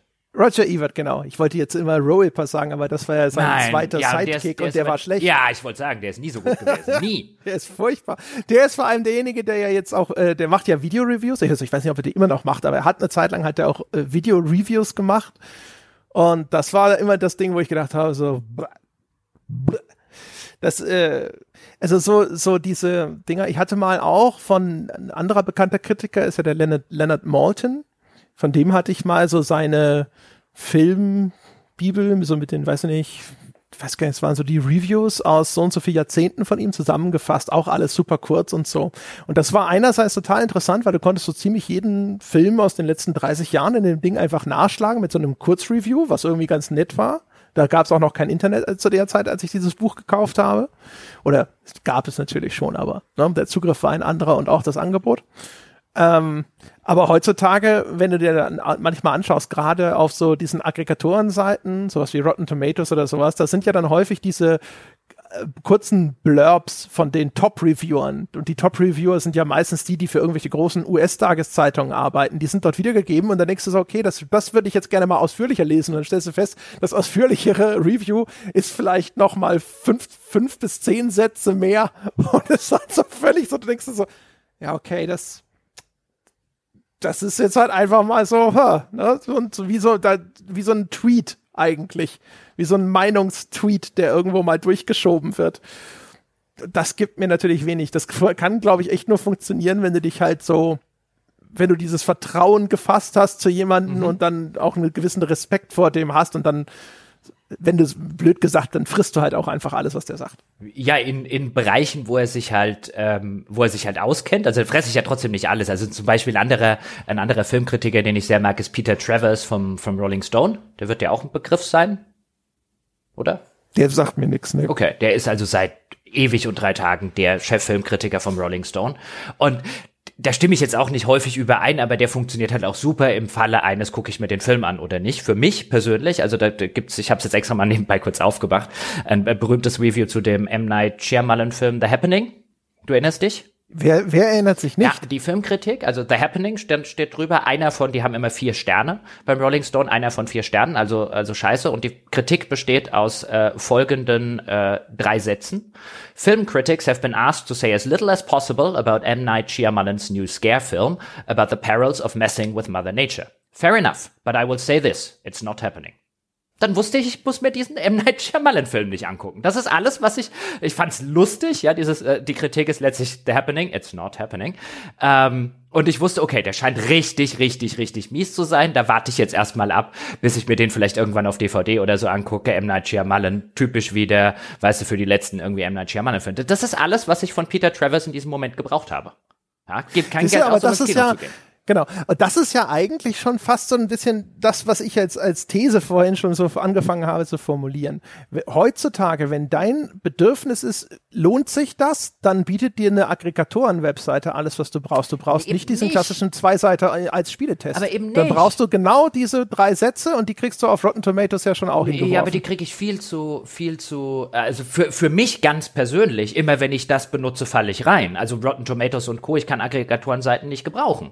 Da ist viel zu häufig etwas, was ich richtig mies finde und ähm, wo ich mir, wo ich mir, äh, was ich ganz schwere Zeitverschwendung. Zum Beispiel gestern, just aktueller Fall, wusste gar nicht, dass wir drüber reden. Wir haben gestern mit einem Kumpel Videoabend gemacht und der hatte live Kennst du den mit äh, Ryan Reynolds und äh, Jake Gyllenhaal? Ja, ja, ja. Es war einer der sch schlechteren Filme, die ich in den letzten Jahren gesehen habe. Also es war halt einfach Alien, Alien 1 in sturzlangweilig und in Ach, nicht Die erste, erste Stunde ist ganz gut. Oh, ich fand ihn, fand ihn von vorne bis hinten. Halt einfach, weißt du, und wo ich jetzt einfach sagen würde, da könnte ich einen Filmkritiker brauchen, auf dessen Urteil ich sozusagen was gebe, deshalb brauchst nicht gucken. Also weißt du, wenn ich Filmkritiker wäre, würde ich sagen, ein guck halt lieber Alien nochmal oder guck Deep Blue Sea oder guck irgendeinen der anderen guten Filme mit dieser Grundprämisse und nicht diesen ungruseligen sterbenslangweiligen, in die ganze Zeit nichts Interessantes passiert, wo die Schauspieler keinerlei Chemie miteinander haben und so weiter und so fort. Also der hat mir halt null gefallen. Ähm, und der schneidet zum Beispiel auf Aggregatorenseiten so gut ab, dass ich sagen würde, da hilft mir die Aggregatorenseite leider gar nichts, wenn der dort irgendwie 68% positive, was soll ich denn damit anfangen? Aber 68% positive auf einer Aggregatorenseite ist ein klares Nope, Jochen. Ja, aber ich weiß nicht, bei IMDB ist es jetzt schon wieder ein, könntest du dir angucken, da ist ja eher so ein 7,8 ein klares Nope. Nein, das war ja, also das war auch eher der gegengesetzte Trend. Auf IMDb ist inzwischen alles unter 8 eigentlich ein Nope. Ja, nee, da ist es ja wieder ein könnte ganz interessant sein. Vielleicht haben sie es nur nicht verstanden. Ja, oder so, keine Ahnung. Das, das aber, ist aber der seltenere Fall, ehrlich nee, ich, ich benutze überhaupt keine Aggregatorenseiten in der Hinsicht. Also ich benutze Aggregatoren wirklich ausschließlich noch für irgendwelche so richtig klassischen Produkttests. Also wenn ich jetzt sage, ein, ich kaufe mir irgendwas oder ich brauche irgendwas, in dem ich mich nicht auskenne, wie ein Staubsauger oder so. Ja, gut, aber selbst wenn du nicht den Aggregator willst, aber was du trotzdem nicht brauchst offensichtlich, sind zwei Seiten ausformulierter Text, sondern du brauchst eigentlich nur Hop oder Top von jemand, von einer vertrauenswürdigen Quelle. Äh, ja, wobei ich gerne die zwei Seiten schön ausformulierter Text mitnehme, wenn sie halt einfach ein schön ausformulierter Text sind. Aber offensichtlich dann eben nicht mehr, um dieses Bedürfnis zu befriedigen. Das ist ja schon erledigt, wenn dir dein Rolling Stone-Typ sagt, it's not happening. Ja gut, aber mehr der schreibt in der Regel ja mehr. Das war jetzt einfach nur ein, weil ihm halt gesagt wurde, er soll möglichst wenig über den Film verraten. So, ala, oh, ist ja im Night Shyamalan, hat er halt gesagt, ich verrate nicht viel über den Film, außer dass er scheiße ist. Das war so ein bisschen der, der, der, das Spiel, was er da gemacht hat. Ähm, der schreibt ansonsten auch länger, aber jetzt auch keine Romane. Aber ich gebe dir ja recht, ja, eigentlich brauche ich erstmal nur das Urteil, soll ich damit Zeit verbringen, ja oder nein, wie das halt auch bei einem Kumpel ist. Weißt du, wenn wir uns unterhalten und ich sage, hier, ich habe Interesse an XY, und das um Gottes Willen habe ich schon geguckt, lass es bleiben. Und dann lass es halt in, in vielen Fällen einfach bleiben, weil ich mir denke, ähm, weißt du, unser Geschmack übersteidet sich in vielen Fällen. Wenn du sagst, es ist so richtig kacke, na gut, dann werde ich schon was anderes finden. Und sowas brauche ich eigentlich im, im, im ersten Schritt zu einem, soll ich mit dem Spiel, der Serie, dem Film, dem Roman und so weiter, soll ich mich da beschäftigen. Und dann, wenn ich es, mich damit beschäftigt habe, aus welchen Gründen auch immer, dann will ich mehr haben, dann will ich eine Analyse haben. Aber ich stimme dir schon zu, aber ich, ich würde halt immer noch sagen, im Idealfall macht ein gutes Review vor Release oder zum Release macht das, was wir gerade gesagt haben, was der Peter Travers hier sagt, dann guckt er um Gottes Willen den Film nicht an. Aber ein gutes sorgt auch noch dafür, dass ich vielleicht ein, zwei Seitchen lang unterhalten bin. Aber was ich tatsächlich auch nicht will, ist eine 20-seitige Analyse, bevor ich den Film geguckt habe. ja, also die, die, das Ding ist nur, weißt du, so von der Theorie, wenn man es mal so durchdekliniert, würde ich halt glauben, also die Zielgruppe, die tatsächlich nur wissen will, lohnt sich das, ähm, die wird halt durch sowas wie eine Wertung und so weiter bedient. Es macht keinen Sinn, die auf deinen zwei bis zehn oder sonst was Seiten weiter zu bedienen, weil da, die sind da nicht interessiert erstmal. Sondern wenn du dann noch diesen ganzen zusätzlichen Inhalt lieferst, dann glaube ich, sollte der sich richten an diejenigen, die entweder unterhalten werden wollen oder die eine tiefergehende Auseinandersetzung wollen, die dann auch vielleicht im Nachgang zurückkehren und das lesen, nachdem sie es gesehen haben. Ich glaube nur, es ist ein Irrweg und der sich verfestigt hat aus einer Zeit, in der es noch gar nicht die große Alternative gab, sozusagen, ja. Ähm, und ich glaube einfach, die, weiter diesen Text, ja, dieses, dieses große Fleisch am Test weiterhin auch für die Kaufberatungscrowd zu schreiben, die heutzutage so viele viel bessere Alternativen hat, die ihre Bedürfnisse, ihre überschaubaren Bedürfnisse bedient, das ist, glaube ich, falsch. Da würde ich zustimmen, ja. Da würde ich zustimmen. Ich meine, es ist auch ganz interessant, wenn man sich jetzt, äh, wird jetzt vielleicht der eine oder andere auch äh, gedanklich während dieses Podcasts oder uns später im Forum fragen, was ist denn mit euch? Ihr macht sowas ja auch. Und ich, wir haben ja nie da gesessen und haben uns jetzt wirklich genau über solche Sachen dezidiert unterhalten, als wir solche Formate wie Wertschätzung und so weiter, die wir haben, entwickelt haben oder bevor wir einen Sonntagspodcast über ein konkretes Spiel machen. Aber ich glaube schon, dass man unseren Besprechungen anmerkt, an was wir auch tatsächlich als Konsumenten ein Interesse haben. Und dass das weniger eben dieses Deskriptive ist, sondern wenn wir uns unterhalten, dann sehr weit und manchmal vielleicht auch durchaus für den ein oder anderen Hörer oder die ein oder andere Hörerin vielleicht zu weit oder zu sehr im Detail ähm, in der Analyse. Und natürlich aus der Analyse wird dann auch irgendwie immer noch eine Kaufkritik. Weißt du, vielleicht sind wir da auch, äh, sollten wir da vielleicht auch irgendwann mal mutiger werden, einfach sagen, das lassen wir jetzt einfach generell. Wir machen nur noch Analysen und wir sagen erst gar nicht mehr, ob, weißt du, aber natürlich gehört zur Analyse auch, finden wir das Spiel gut oder nicht. Ähm, aber du könntest ja auch immer noch anfangen, weißt du, wir geben am Ende nicht mal mehr eine Wertschätzung und so weiter ab. So wäre eigentlich der konsequentere Schritt. Aber ich finde, ich finde es halt ganz interessant, dass wenn ich mir so vergegenwärtige wie wir miteinander, wenn wir beide uns jetzt über ein Spiel unterhalten, dann machen wir ja genau das. Und dann ist es weniger ein überzeugt den anderen davon, es zu spielen oder das lohnt sich, sondern dann ist es ein, oh, und weißt du noch, der Aspekt da und dann sind wir, ehe wir es uns versehen, halt wieder in irgendeiner Analysediskussion und das ist das eigentlich Spannende und nicht das Werturteil. Ja, also ich glaube, die entscheidende Aussage ist vor allem, es gab nie äh, irgendwie den Versuch, uns eine Struktur zu geben äh, auf Basis von einer, einer vorhergehenden Analyse. Was braucht das Zielpublikum? Wie bedienen wir die Menschen und ihre Interessen da draußen am besten? Äh, was stellen wir uns denn vor? Was will der Hörer dieses Podcasts? Sondern wir haben uns halt hingesetzt und haben gesagt, so, jetzt reden wir mal über dieses Spiel. Und dann reden wir über die Dinge, die wir interessant und diskutierenswert finden. Und selbstverständlich, also die, die Rahmenparameter, die erzählen wir, damit diejenigen, die jetzt nicht wissen, was das für ein Spiel ist, über das wir sprechen, tatsächlich nicht irgendwie erst googeln gehen müssen, um zu wissen, ja, dass es jetzt um ein genau. Third-Person-Action-Adventure ja, geht. Ja. Halt, und bei, bei Spielen ist es halt aufgrund der teilweise extremen ähm, Gameplay-Ausmaße, dass das hat halt noch was völlig anderes als bei einem Film oder bei einem Buch. Da gibt es ja auch gelegentlich einfach Spiele, wo du einfach mehr deskriptiv erklären musst, weil du halt einfach erfahrungsgemäß weißt, mit diesem Genre oder mit dieser Art Spiel kennen sich nicht sonderlich viele Leute im Moment noch aus oder haben ja, schon genau. mal gespielt und dann dann ist es halt nicht wie ein, weißt du, du wirst auch ein wirst auch, wenn du noch wenn du in deinem Leben erst drei Horrorfilme geguckt hast, kannst du halt trotzdem Horrorfilm Review lesen. Wenn du halt in deinem Leben ähm, das letzte Mal ein Rollenspiel gespielt hast 1987 oder 1995 und dann heute, was weiß ich, Cyberpunk, dann muss man dir glaube ich oder The Witcher 3 oder so, dann muss man einfach Sachen erklären. Das ist glaube ich. Ja, und das schwankt ja auch von Spiel zu Spiel. Also du wirst mehr erklären müssen für einen Stellaris als, weiß ich nicht, den neuen Ego-Shooter von XY oder sonst irgendwas. Das, äh, das ist halt notwendig. Also, und Dinge, es gibt ja Dinge zum Beispiel, wo wir ab und zu mal Sachen ausprobieren oder auch die zumindest diskutiert werden, wie zum Beispiel, macht es Sinn, bei sowas wie einer Wertschätzung schon mal so eine Art Urteil oder eine These an den Anfang zu stellen und die Besprechung nachzulagern, anstatt dass nach mhm. klassischer Dramaturgie die Besprechung läuft ab und ganz am Schluss wird das Fazit gefällt. Ja, gut, das kann ich ja, also das mochten wir beide ja so, also so, so ähm, war es ja bei uns auch eher selten der Fall. Außer, weißt du, wir, wir, wir machen es mal explizit so, aber ich habe ja auch immer gerne jungen Autoren gesagt, hier ein, ein, ein Test oder generell ein Artikel ist kein Whodunit. Ja, ich will, ja. will nicht erst am Ende wissen, weißt du, und jetzt, da quasi die Summe aus all dieser riesigen Artikelgleichung, die ich aufgemacht habe, die ist jetzt äh, 79 oder so, weil ich kann das auch schon, ich habe das auch schon gelesen, bevor ich angefangen habe, den Artikel zu lesen, teilweise die Wertung und so weiter.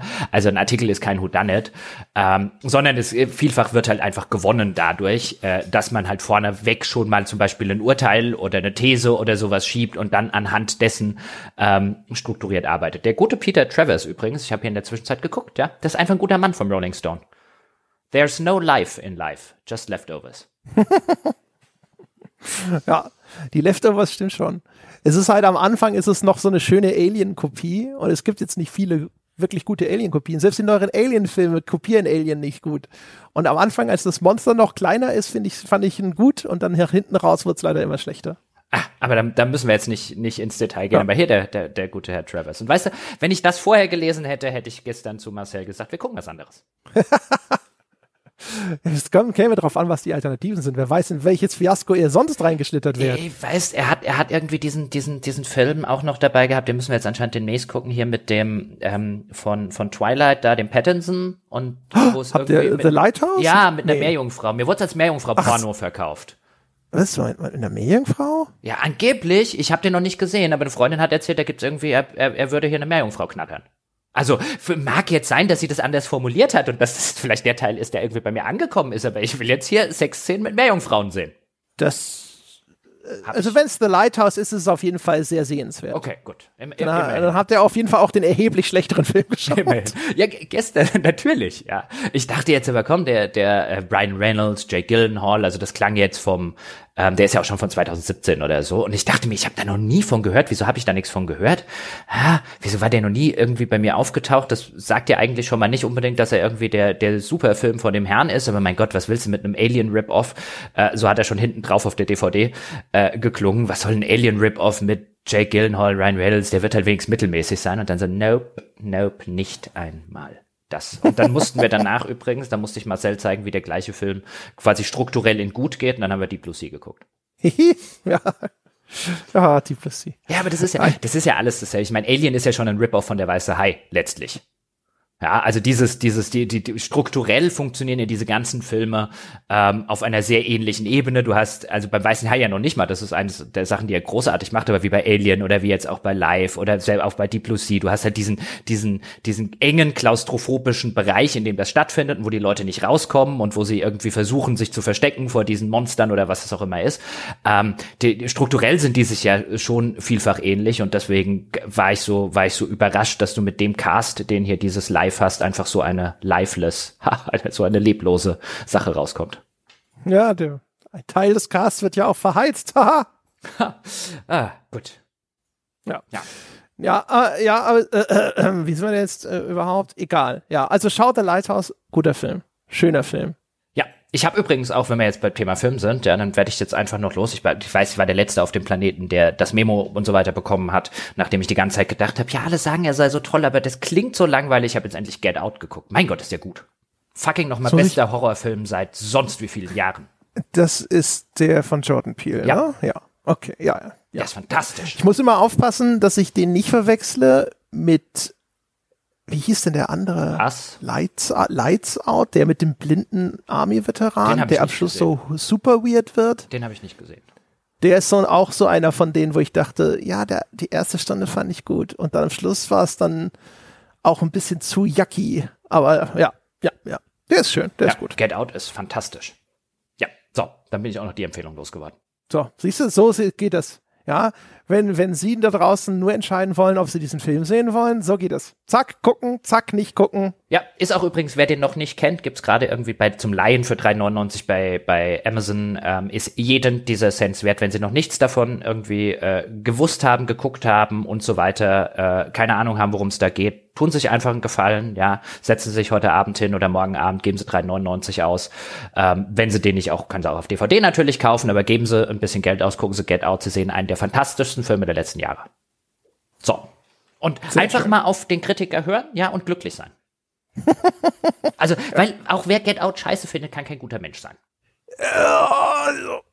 Ja doch, einfach mal so, einfach mal so aus der hohlen Hand raus hier so eine ganz steile These aufgestellt. Warum nicht? Das ist ja auch eine, ein eigentlich ein erfreulicher äh, Nebeneffekt von Kritik kann ja auch sein, sich daran reiben zu können. Wenn hinterher man zu einem völlig anderen Ergebnis kommt, ja, und man so verblüfft davor steht und so versucht herauszufinden, warum der Kritiker das denn so toll findet.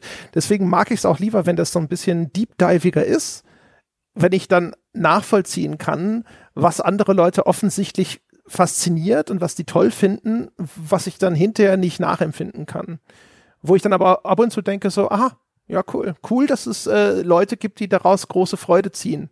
Ja, wobei dann, also klar, in dem, in dem äh, Bereich, wenn es dann wirklich irgendwie in die Analyse reingeht, ähm, dann auf jeden Fall. Oder wenn wir jetzt zum Beispiel die, die, die Dark Souls Diaries von, von dir und Dom nehmen. Also, weißt du, das, das hilft halt dabei, ähm, nachzuvollziehen, warum Leute, Leuten etwas Spaß macht, was mir halt einfach inhärent gar keinen macht. Und ähm, was, was dann eben häufig natürlich auch so ein bisschen gerade bei, bei Kritik eben genommen wird, so als ein, als ein Maßstab, weißt du, so diese klassische Geschmackskritik. Mir gefällt es nicht, also bekommt es eine schlechte Wertung. Und sowas wie Dark Souls oder so würde ich halt, äh, weißt du, jetzt auch bei Elden Ring und so. Es kann gut sein, dass wir einen Sonntagspodcast machen ähm, und dass ich es bewerten werde, aber ich werde es halt immer unter der Prämisse bewerten, ich bin derjenige, dem Dark Souls keinen Spaß macht ja, und dann eben rauszufinden, weißt du, wenn ich das jetzt, so konsumieren wir doch häufig Filme zum Beispiel. Also Dinge oder auch vielleicht auch Romane oder TV-Serien, Dinge, wo man jetzt nicht so tausendfach drinsteckt, wie wir jetzt im Bereich Spiele.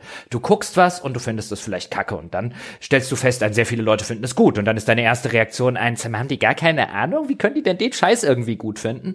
Und dann, erst wenn du dann in die Analyse tatsächlich weg von der reinen Geschmackskritik, gefällt er mir reingeht, kommst du dann an die Punkte, wo du vielleicht nachvollziehen kannst, ah ja, okay, unter der Prämisse betrachtet, hm, ja, wenn man, wenn einem das Spaß macht, ja, warum nicht? Nicht. Und so ähnlich geht's mir halt zum Beispiel bei Dark Souls. Das ist halt ein schönes Beispiel. Das wird mir nie mehr Spaß machen als äh, äh, Spiel. Also nie mehr so großen Spaß, dass ich das wirklich irgendwie länger als mal ähm, äh, zehn Stunden hier oder so spielen äh, werde. Aber ich finde das total interessant, halt dieses, dieses plastisch machen, warum bei anderen Leuten das halt funktioniert, was bei mir nicht funktioniert. So ging es ja auch zum Beispiel im, im Filmbereich lange Jahre so ein bisschen dem Camp also diesen, diesen Filmen, die im Amerikanischen so als Oberbegriff so ein bisschen trashy, kitschig und so weiter dargestellt wird, die ja ähm, so ab den 60ern, 70ern so angefangen haben, so einen Kult-Following zu kriegen und wo man dann halt so absichtlich schlechte Filme geguckt hat und dann ja auch viele Filmkritiker, so warum verbringen, warum verschwenden die damit ihre Zeit und so weiter? Und erst so langsam jetzt in den 90ern, 2000ern dann auch so wirklich ein richtiger Diskurs in der Analyse stattgefunden hat, warum man echt sehr viel Spaß haben kann und warum auch schlechte Filme, die halt vielleicht auch absichtlich schlechte Monsterfilme Filme, Slasher-Filme und so weiter, warum da trotzdem was drinsteckt. Ja, oder auch, sag ich mal, was für Spielarten von Kunst es gibt. Ne? Ich glaube, das ist auch immer so ein Ding, dass die sag ich mal, die Bereitschaft, Dinge als Teil eines äh, Kunstuniversums innerhalb des jeweiligen Mediums zu akzeptieren, ich glaube, die ist schon gefühlt einfach ein bisschen größer geworden, dass das nicht mehr ganz so steif ist und man sagt so nein, also wenn das ist nicht schön geistig genug, das ist äh, zu grob, zu vulgär, zu plakativ oder sonst irgendwas und deswegen ist es nicht akzeptabel. Ich glaube, da hat sich schon einiges getan also das ist, ich sag mal, der, Diskurs, gerade wenn, wenn der Begriff Kunst gefallen ist, der kann schon sehr schnell auch immer noch heutzutage sehr kleingeistig werden. Aber so gefühlt habe ich das, habe ich den Eindruck, ja, dass die, die Bereitschaft in der breiten Fläche so ein bisschen offener darüber nachzudenken schon angestiegen ist. Ja, das auf jeden Fall. Also ich meine, das siehst du ja auch, wie, wie teilweise auch in der Kritik, äh, nicht immer populärerweise, ja, aber mittlerweile auch mit Spielen teilweise umgegangen wird, ob das jetzt so ist wie, wie die Diskussion, die ich hier mal mit Dom hatte zum Thema, ob es legitim ist oder nicht bei Anno zum Beispiel Fragen aufzuwerfen, wie Dinge von Sklaverei und so werden ausgeklammert. Ist das kritikwürdig, ja oder nein? Und überhaupt die Diskussion an sich, egal wie man jetzt zu diesem Themenbereich stehen mag, die Diskussion an sich ist halt eine, die vor 20 Jahren oder vor 10 Jahren in diesem Medium völlig undenkbar gewesen wäre. Und ich glaube, wenn man damals an entsprechenden Stellen zum Beispiel zu einem Chefredakteur gegangen wäre und hätte gesagt, ich würde gern dieses Fass aufmachen bei dem äh, äh Spiel XY, hätte der dich völlig unverständlich angeguckt und gesagt, was du hier willst. Ja, geh doch, geh doch irgendwo in die Filmwissenschaft oder so, wenn du so einen Scheiß über Zeug reden willst, so ungefähr. Ja, auch da sieht man natürlich, dass das sich vielleicht, ne, also sicherlich noch nicht vielleicht im geforderten Maße, aber dass, dass da eine Wegbewegung hinweg ist von dem reinen, ich bewerte hier ein Produkt, ich bin die Stiftung Warentest, hin zu mehr, das ist jetzt hier ein Kulturmedium oder sonst irgendwas und jetzt sprechen wir mal darüber, was da auch vielleicht interpretatorisch und so weiter drin steckt. Ja, dass man auch einfach, also wenn, ich weiß gar nicht, man müsste sich echt mal anschauen.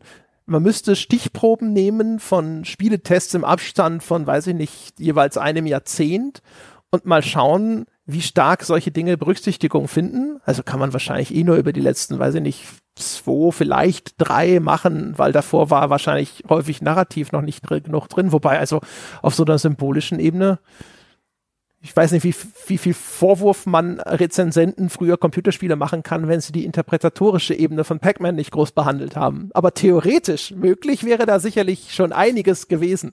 Ja, das Interessante, das habe ich ja mal mit, mit dem Christian Schmidt ähm, äh, geht dann hoffentlich auch irgendwann mal weiter. Ich muss mal endlich mal mit dem Christian ein bisschen quatschen, was wir da vorhaben und ob wir da noch was vorhaben. Aber in dem Heft in die Hand Format, wo wir uns über Spielekritik so im Wandel der Zeit angeguckt haben. Und wenn du halt in frühere Sachen reinguckst, also früher ASM-Artikel, aktueller Softwaremarkt, wie sie hießen, ähm, weil wir uns in einer Ausgabe angeguckt haben, da ist nicht mal mit Deskription weit her. Also weißt du, das, was man jetzt so denkt, ja, das altmodische, das rein Deskriptive, sondern da wär's halt viel mehr ein, die coole Sau von der ASM, die dieses Spiel jetzt schon gespielt hat, die berichtet mir als Leser irgend etwas, was sie gerade halbwegs relevant daran fand. Aber das war, das war halt so wunderbar chaotisch, unstrukturiert. Das war vielfach, konntest du noch nicht mal was drunter vorstellen, worum es in diesem Spiel überhaupt geht oder was man da eigentlich macht. Das war halt so voll das Free for All. Und letztlich war es rein ein, die coole Sau von der ASM sagt, das soll man spielen, also spiele ich's. Und zwar noch viel weniger als jetzt so ein Peter Travers oder so, sondern da, wo du halt noch wenigstens nachvollziehen kannst, woher das Urteil kommt, sondern da war es halt absolut Kraut und Rüben. Also das, das Interessante ist, dass diese Ursuppe sich noch weniger, also natürlich auch interpretatorisch keine Gedanken gemacht hat, aber die haben sich auch häufig deskriptiv keine gemacht. Da war es dann wichtiger, noch ein paar Tipps zum Beispiel einzubauen für die Leute, die das Spiel dann kaufen, damit die auch wissen, wie sie gut reinkommen können in den Testbericht. Und solche Sachen. Also das war, das war schon ziemlich interessant und vogelwild damals. Und diese ganze Deskriptionsgeschichte ist mein Eindruck, die kam erst sehr stark aus, auf, als das Spiel so zur Art Massenmedium wurde Ende der 90er, Anfang der 2000er. Da wurden dann die, die, auch die, die Artikel und die Testberichte sehr viel deskriptiver weil natürlich das Medium sich auch immer weiter gewandelt hat. Es kamen viele neue Genres dazu, es kam sehr viel 3D-Zeug dazu, was du dann teilweise wieder den Leuten erklären musst, wie Perspektiven funktionieren, wie man sich das vorzustellen hat. Ähm, der ganze technische Fortschritt, der sich immer schneller gedreht hat. Ich glaube, da war halt einfach die Notwendigkeit der Deskription ähm, wesentlich höher plötzlich geworden. Und ähm, das zieht sich so ein bisschen, das, das hast du ja vorher schon gesagt, das schleppt irgendwie die Kritik so ein bisschen als, als Erbe äh, mit sich rum. Und es ist halt auch, wie gesagt, die einfachere Geschichte.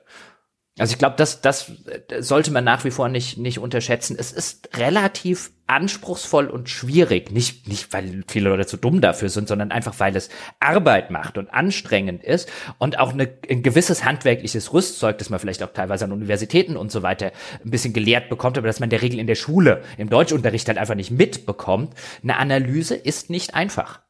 Und eine Deskription ist sehr einfach. Ich meine, das klassische, weißt du, das kriegst du halt im Deutschunterricht auch. So eine klassische Nacherzählung oder so eine klassische deutsche Erörterung. Weißt du, das sind die Vorteile einer Sache, das sind die Nachteile einer Sache. Was du im Deutschunterricht oder was generell in Deutschland so als, als ich sag jetzt mal, auf einer, auf einer kulturkritischen Ebene relativ wenig außerhalb von Feuilleton eine Rolle spielt, ist Analyse. Deutschland, was man fast nicht denkt, aber ich meine jetzt in, in geisteswissenschaftlicher äh, Ebene, Deutschland ist echt nicht gut in der Analyse im Vergleich zu vielen anderen Ländern, unter anderem die USA. Deutsche sind gut in Erörterung. Ja, hier sind die Vorteile, hier sind die Nachteile, aber die, die klassische Erörterung finde ich halt, gibt mir selten was. Also es gibt natürlich Themengebiete, in denen ist das erstmal gut, weißt du, wirtschaftliche Zusammenhänge, politische Zusammenhänge. Er, er, erklär es mir erstmal deskriptiv, als Urteil, Urteil kann ich mir vielleicht nachher bilden, aber in so einem Kultur- äh, oder kunstkritischen Diskurs leben wir hier nicht unbedingt in dem Land der Dichter und Denker heutzutage. Das ist echt interessant, ey, aber das ist ein so großer Bogen, dass es sehr schwierig ist, das jetzt aus der hohlen Hand heraus zu diskutieren. Also in meiner Erinnerung war es vor allem so in meiner Schulzeit oder vielleicht muss ich sogar konkreter sagen bei meinem Deutschlehrer, dass vor allem dort, wo Interpretation vorkam, diese Interpretation sehr preskriptiv vorgenommen wurde. Das heißt also so, wo wir heute eigentlich sagen würden, du kannst, wir beide können das gleiche Spiel spielen und wir haben beide sehr unterschiedliche Interpretationen davon und wir sagen dann meistens, ja, das ist halt deine Interpretation davon. Jede Interpretation, die jetzt nicht völlig aus der Luft gegriffen ist, hat so ihre Wertigkeit. Punkt. Während meine Erinnerung an den Unterricht ist eigentlich, dass der Lehrer dir am Schluss so ein bisschen wie eine Matheaufgabe das Ganze auflöst und dir sagt, das ist die Interpretation von die Glocke oder was auch immer. Und ja. äh, das ist ganz ulkig, da habe ich jetzt ewig nicht mehr dran gedacht, dass das aber damals eher so, also ich hatte, habe den Eindruck in der Erinnerung, es gab sowas wie eine richtige Auflösung einer interpretatorischen Aufgabe und du wurdest am Schluss auch danach benotet, wie nah du der gekommen bist. Das gab es, das kann ich mich auch noch im, im Deutschunterricht dran erinnern. Das ist ja so ein Teil, ähm, Aspekt dessen, was ich gerade gemeint habe, dass es hier ähm, in dem ganzen Kunst- und Kulturdiskurs häufig nicht wirklich um die Analyse geht. Es geht nicht darum, oh, da hat jetzt ein Schüler oder ein, ein, ein Student einen originären Gedankengang über Werk XY und oh, den kann man auch werkimmanent mit Textstellen begründen, sondern ist es so, ja, der ist leider an der richtigen Interpretation vorbeigeschrammt. Und das ist halt nichts, was Analysefähigkeiten fördert sondern das ist halt rein, ah, was will der Lehrer oder der Prof hören und dann, dann, dann kaue ich ihm das vor, dann habe ich das vielleicht auswendig gelernt weil ich es in der Sekundärliteratur gelesen habe. Und das ist so mein, mein Eindruck, auch der, der ganze Form, die ganze formale Herangehensweise. Also der, der klassische amerikanische Essay, wer ja auch an amerikanischen Universitäten zum Beispiel gelehrt wird, ist ja, und was wir auch häufig zum Beispiel im Podcast machen, weil ich persönlich schätze das viel mehr, ist, dass du beleuchtest deine Position. Du beleuchtest nicht die Gegenseite. Du überlegst dir nicht, was könnte es für großartige Gegenargumente geben, außer du willst sie aufmachen, um sie direkt wieder zu dekonstruieren. Aber der klassische amerikanische Essay ist, du suchst dir eine Position, du suchst dir eine These und dann vertrittst du die These mit guten, sachlichen, gut belegten Argumenten. So finde ich, sollte Analyse funktionieren.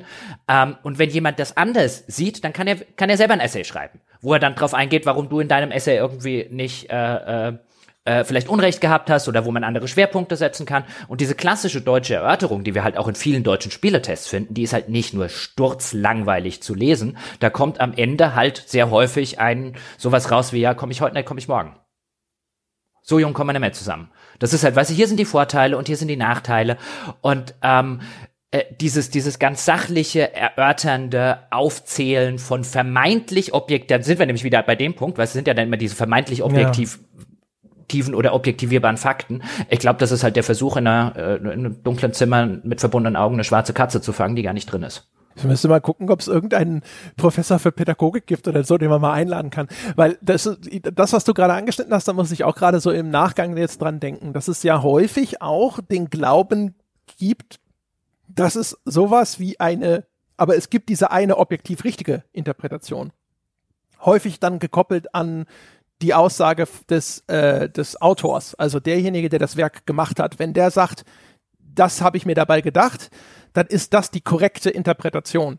Das ist, ne, also ich habe folgende Ziele mit meiner Metaphorik oder Symbolik oder was auch immer verfolgt und daraus wird dann geschlussfolgert, okay, weil das das die Intention des Autors gewesen ist, ist das jetzt sozusagen auch die richtige Lösung für, für diese Aufgabe. Und alle, die zu diesem äh, zu dieser Lösung gelangt sind, die haben recht und die anderen liegen halt falsch. Ne? Bei denen ist bei zwei plus zwei halt eben fünf rausgekommen, Pech gehabt. Ich habe aber nie drüber nachgedacht, ob das etwas ist, was äh, im Unterricht sozusagen, also ob einem das irgendwie beigebracht wurde, das so äh, aus dieser Perspektive zu betrachten. Ich, vielleicht wird auch andersrum ein Schuh draus, das zumindest jetzt in, in, in meiner Wahrnehmung, auch wenn ich jetzt natürlich in einem sehr, sehr kleinen auch Erfahrungsrahmen jetzt bekannten Freundes und so weiter Kreis rede, weil ich bin jetzt halt kein Pädagoge oder sowas, deswegen wäre es mir interessant, tatsächlich jemanden einzuladen, aber auch dieses generell analytische Diskurs habe ich nicht den Eindruck, dass der bei uns hoch im Kurs steht. Also mir wäre auch nirgendwo bekannt an, an Schulen, wo jetzt Bekannte, Verwandte und so weiter ihre Kinder und Jugendliche haben, dass es zum Beispiel sowas wie Debattierclubs oder so gibt, die halt in den USA relativ Standard sind. Also überhaupt auch nur das Führen einer kritischen Diskussion mit einem Gegenüber, also vielleicht auch ein sachliches Streitgespräch und so weiter. Mir wäre nicht bekannt, dass das irgendwo mal sonderlich oben weit auf einer Bildungsagenda gestanden hätte, dass man das könne. Wobei diese Debattierclubs in den USA ja jetzt gerade auch deswegen in der Kritik stehen, weil man sagt, das, was die Leute dort gelernt haben, ist das, was den Diskurs äh, endgültig ruiniert das, hat. Das kann natürlich sein, weil es da auch zu sehr wahrscheinlich ums Gewinnen ging in irgendwelchen. Genau, es geht äh, ums genau. Gewinnen und um rhetorische genau. Tricks und äh, genau. Äh, werden Strategien hochgehalten, wo es darum ging, gar nicht mehr auf die Argumente des Gegenübers einzugehen und noch nicht mal die eigentliche Fragestellung zu debattieren, sondern ja, ja. das immer auf ein Bestimmt. anderes gewünschtes ja. Themenfeld Feld zu ziehen bestimmt, und so weiter. Bestimmt, wenn man das, wenn man das äh, lange genug sozusagen ähm, äh, lange genug auf die Spitze treibt, dann wird das bestimmt zu so irgendwas führen. Ich meine, das siehst du ja auch in in in in den ganzen PR-Taktiken, die kommen ja woher. Also wo du sagst, in jedem Interview mit einem halbwegs gut geschulten Politiker, wenn er eine Frage nicht beantworten will, beantwortet er einfach eine, die ihm lieber gestellt worden wäre. Das ist ja so eine klassische PR-Taktik. So ein, nein, beantworte nicht die Frage, die du nicht beantworten willst. Tu einfach so, als hätte er dir eine andere gestellt und dann beantworte die. Und und das funktioniert ja auch noch ständig. Ähm, und ich kann mir schon vorstellen, das kommt originär genau aus solchen Sachen, weil man halt rausgefunden hat, wie effektiv das ist, wenn man halt in so einem Wettbewerb ist, erst gar nicht mehr die Fragen zu beantworten und so.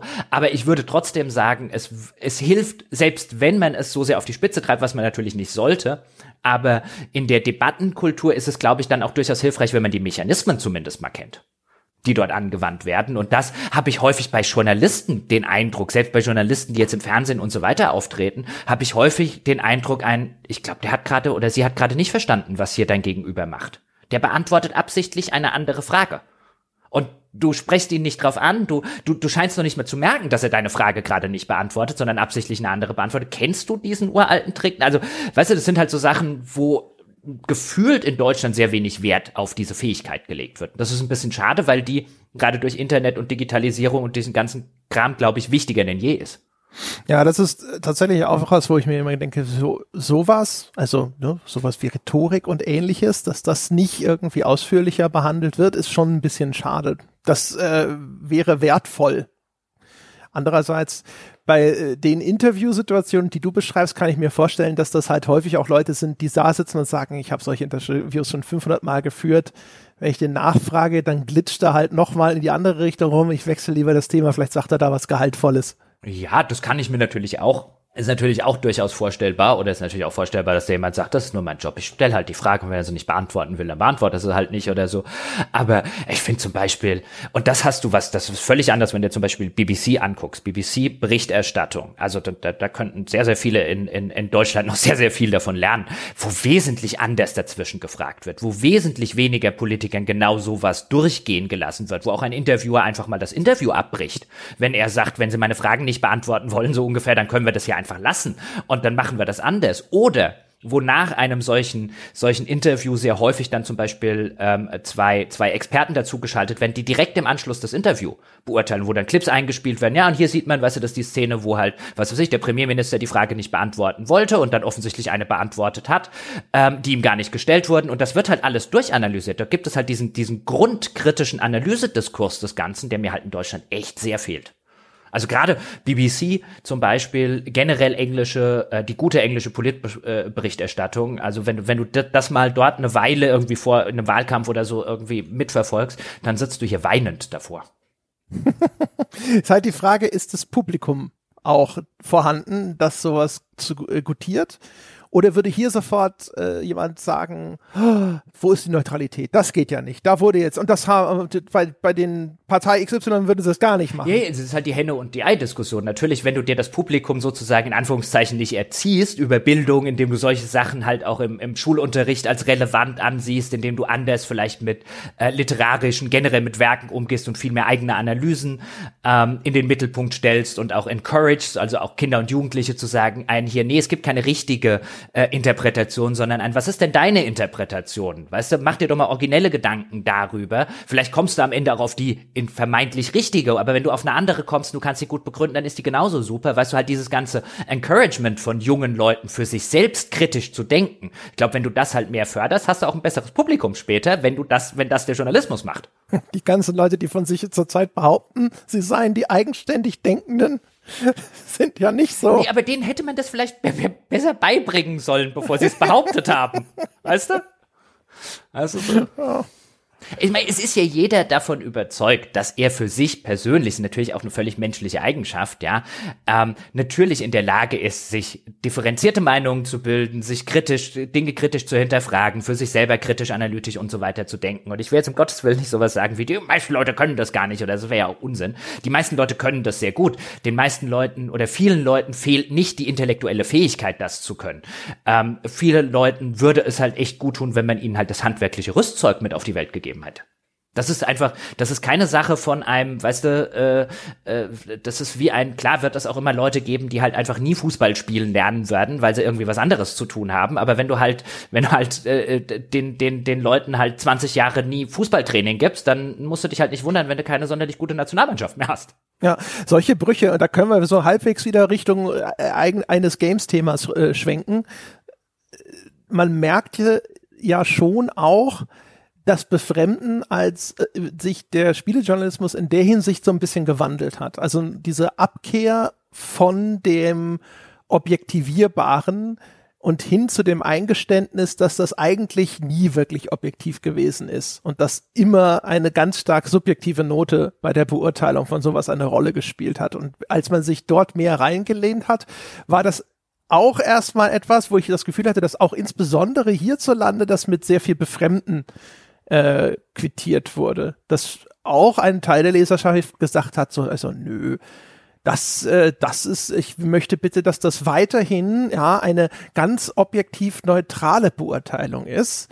Und wo ich immer das Gefühl hatte, das schwang zumindest auch ein bisschen mit eine Weigerung, sich einfach zu akzeptieren, dass es das vorher auch nur behauptet hat und dass es das vorher zu großen Teilen auch nur vorgespielt hat. Wahrscheinlich, weil natürlich diese Veränderung auch nicht unter dieser Maßgabe verkauft wurde. Es hat sich ja kein Magazin hingestellt und gesagt, ja, wir haben früher immer nur so getan, als wäre es objektiv, aber das war eigentlich ziemlicher Schwachsinn.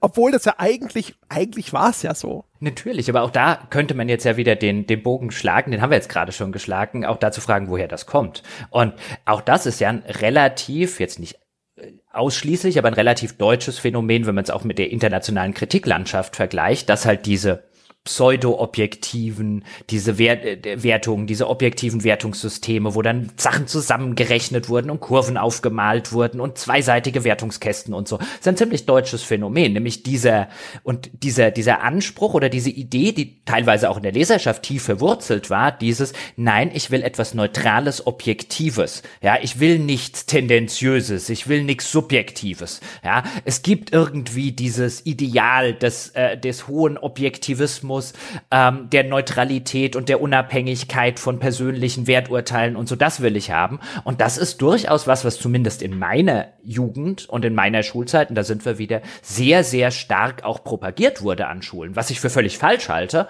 aber was genau in solchen Sachen halt immer sehr, sehr hoch wurde. Und dieses bilde dir deine eigene analytische Meinung, hinterfrage selber kritisch, sei dir gewahr, dass alles das, was du argumentierst, auch erstmal sehr, sehr persönlich und sehr, sehr subjektiv eingefärbt ist, argumentier nicht mit objektiven Tatsachen und so weiter und so fort. All diese, diese Geschichten, ähm, die sind zumindest in meinem ganzen Bildungsweg deutlich später passiert. Also als ich irgendwann an der Uni Mainz angefangen habe, Amerikanistik zu studieren, war das so ein Halleluja und Augen äh, auf und Erweckungsmoment, wo ich mir so gedacht habe, ach so geht Wissenschaft auch.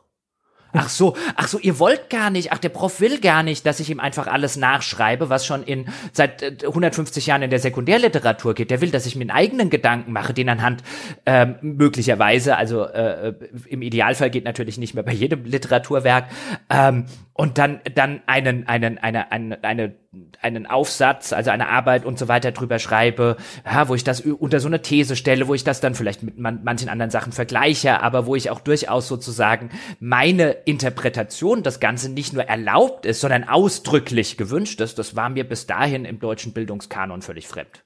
Wobei, das wirst du vielleicht nochmal genauer erklären müssen, weil erstmal werden ja jetzt viele sagen, Moment mal, aber ist denn nicht die Haltung, dass, ne, dass äh, Presseorgane bitte Neutralität wahren sollen und möglichst objektiv berichten sollen? Was ist denn daran falsch, wenn das die Erwartungshaltung ist? Ja, natürlich sollten sie möglichst neutral bleiben und möglichst objektiv berichten.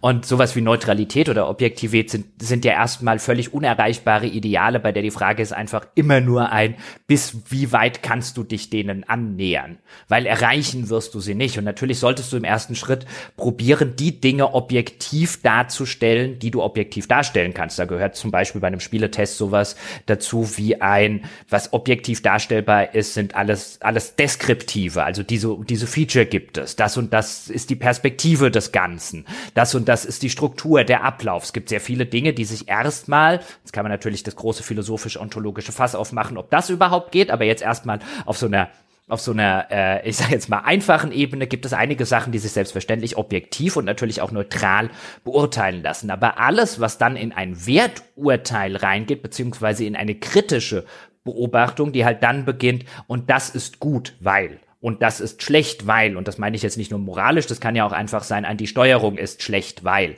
Ähm, und alles, was halt in eine kritische Be Beurteilung reingeht, ist immer automatisch subjektiv eingeführt und zwar viel extremer subjektiv eingeführt, als man, als das manche Leute gemeinhin annehmen, ähm, genauso wie es auch weniger neutral eingefärbt wird. Man wird, kein Journalist auf dieser Welt wird hundertprozentig oder auch nur neunzigprozentig neutral sein können, einfach weil er kann sich bemühen und er sollte das natürlich auch äh, tun. Und äh, trotzdem wird jeder Journalist persönlich einem ideologischen Lager, einer Partei, einer Überzeugung und so weiter deutlich näher stehen als einer anderen. Und das wirst du auch aus seiner Arbeit nicht rauskriegen. Das wäre völlig idiotisch anzunehmen, das könne man, weil dann verlangt man von der Katze das Bellen.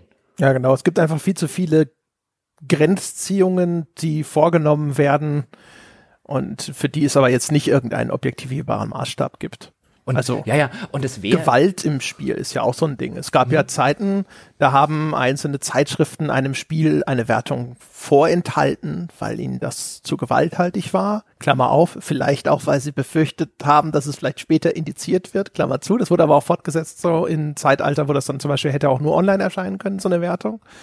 Und das ist ja auch so wie viel Gewalt ist zu viel Gewalt, ist halt auch so eine, eine der ewigen Fragen aus dem Bereich des Jugendschutzes und das wird immer eine in Teilen willkürliche Grenzziehung sein. Ja, und äh, vielfach ist es ja auch, also gerade das, was man ja heutzutage so gerne liest, wenn es bei den Journalismus geht, über ein, ja, die und die sind ja überhaupt nicht mehr neutral. Was ja gemeint ist, ist nicht ein, die sind ja gar nicht mehr neutral, sondern die sind der anderen Überzeugung. Das ist geht nicht. Ja, das ist ja. nicht erlaubt. Ja, wenn die unserer Meinung wären, wären die natürlich neutral.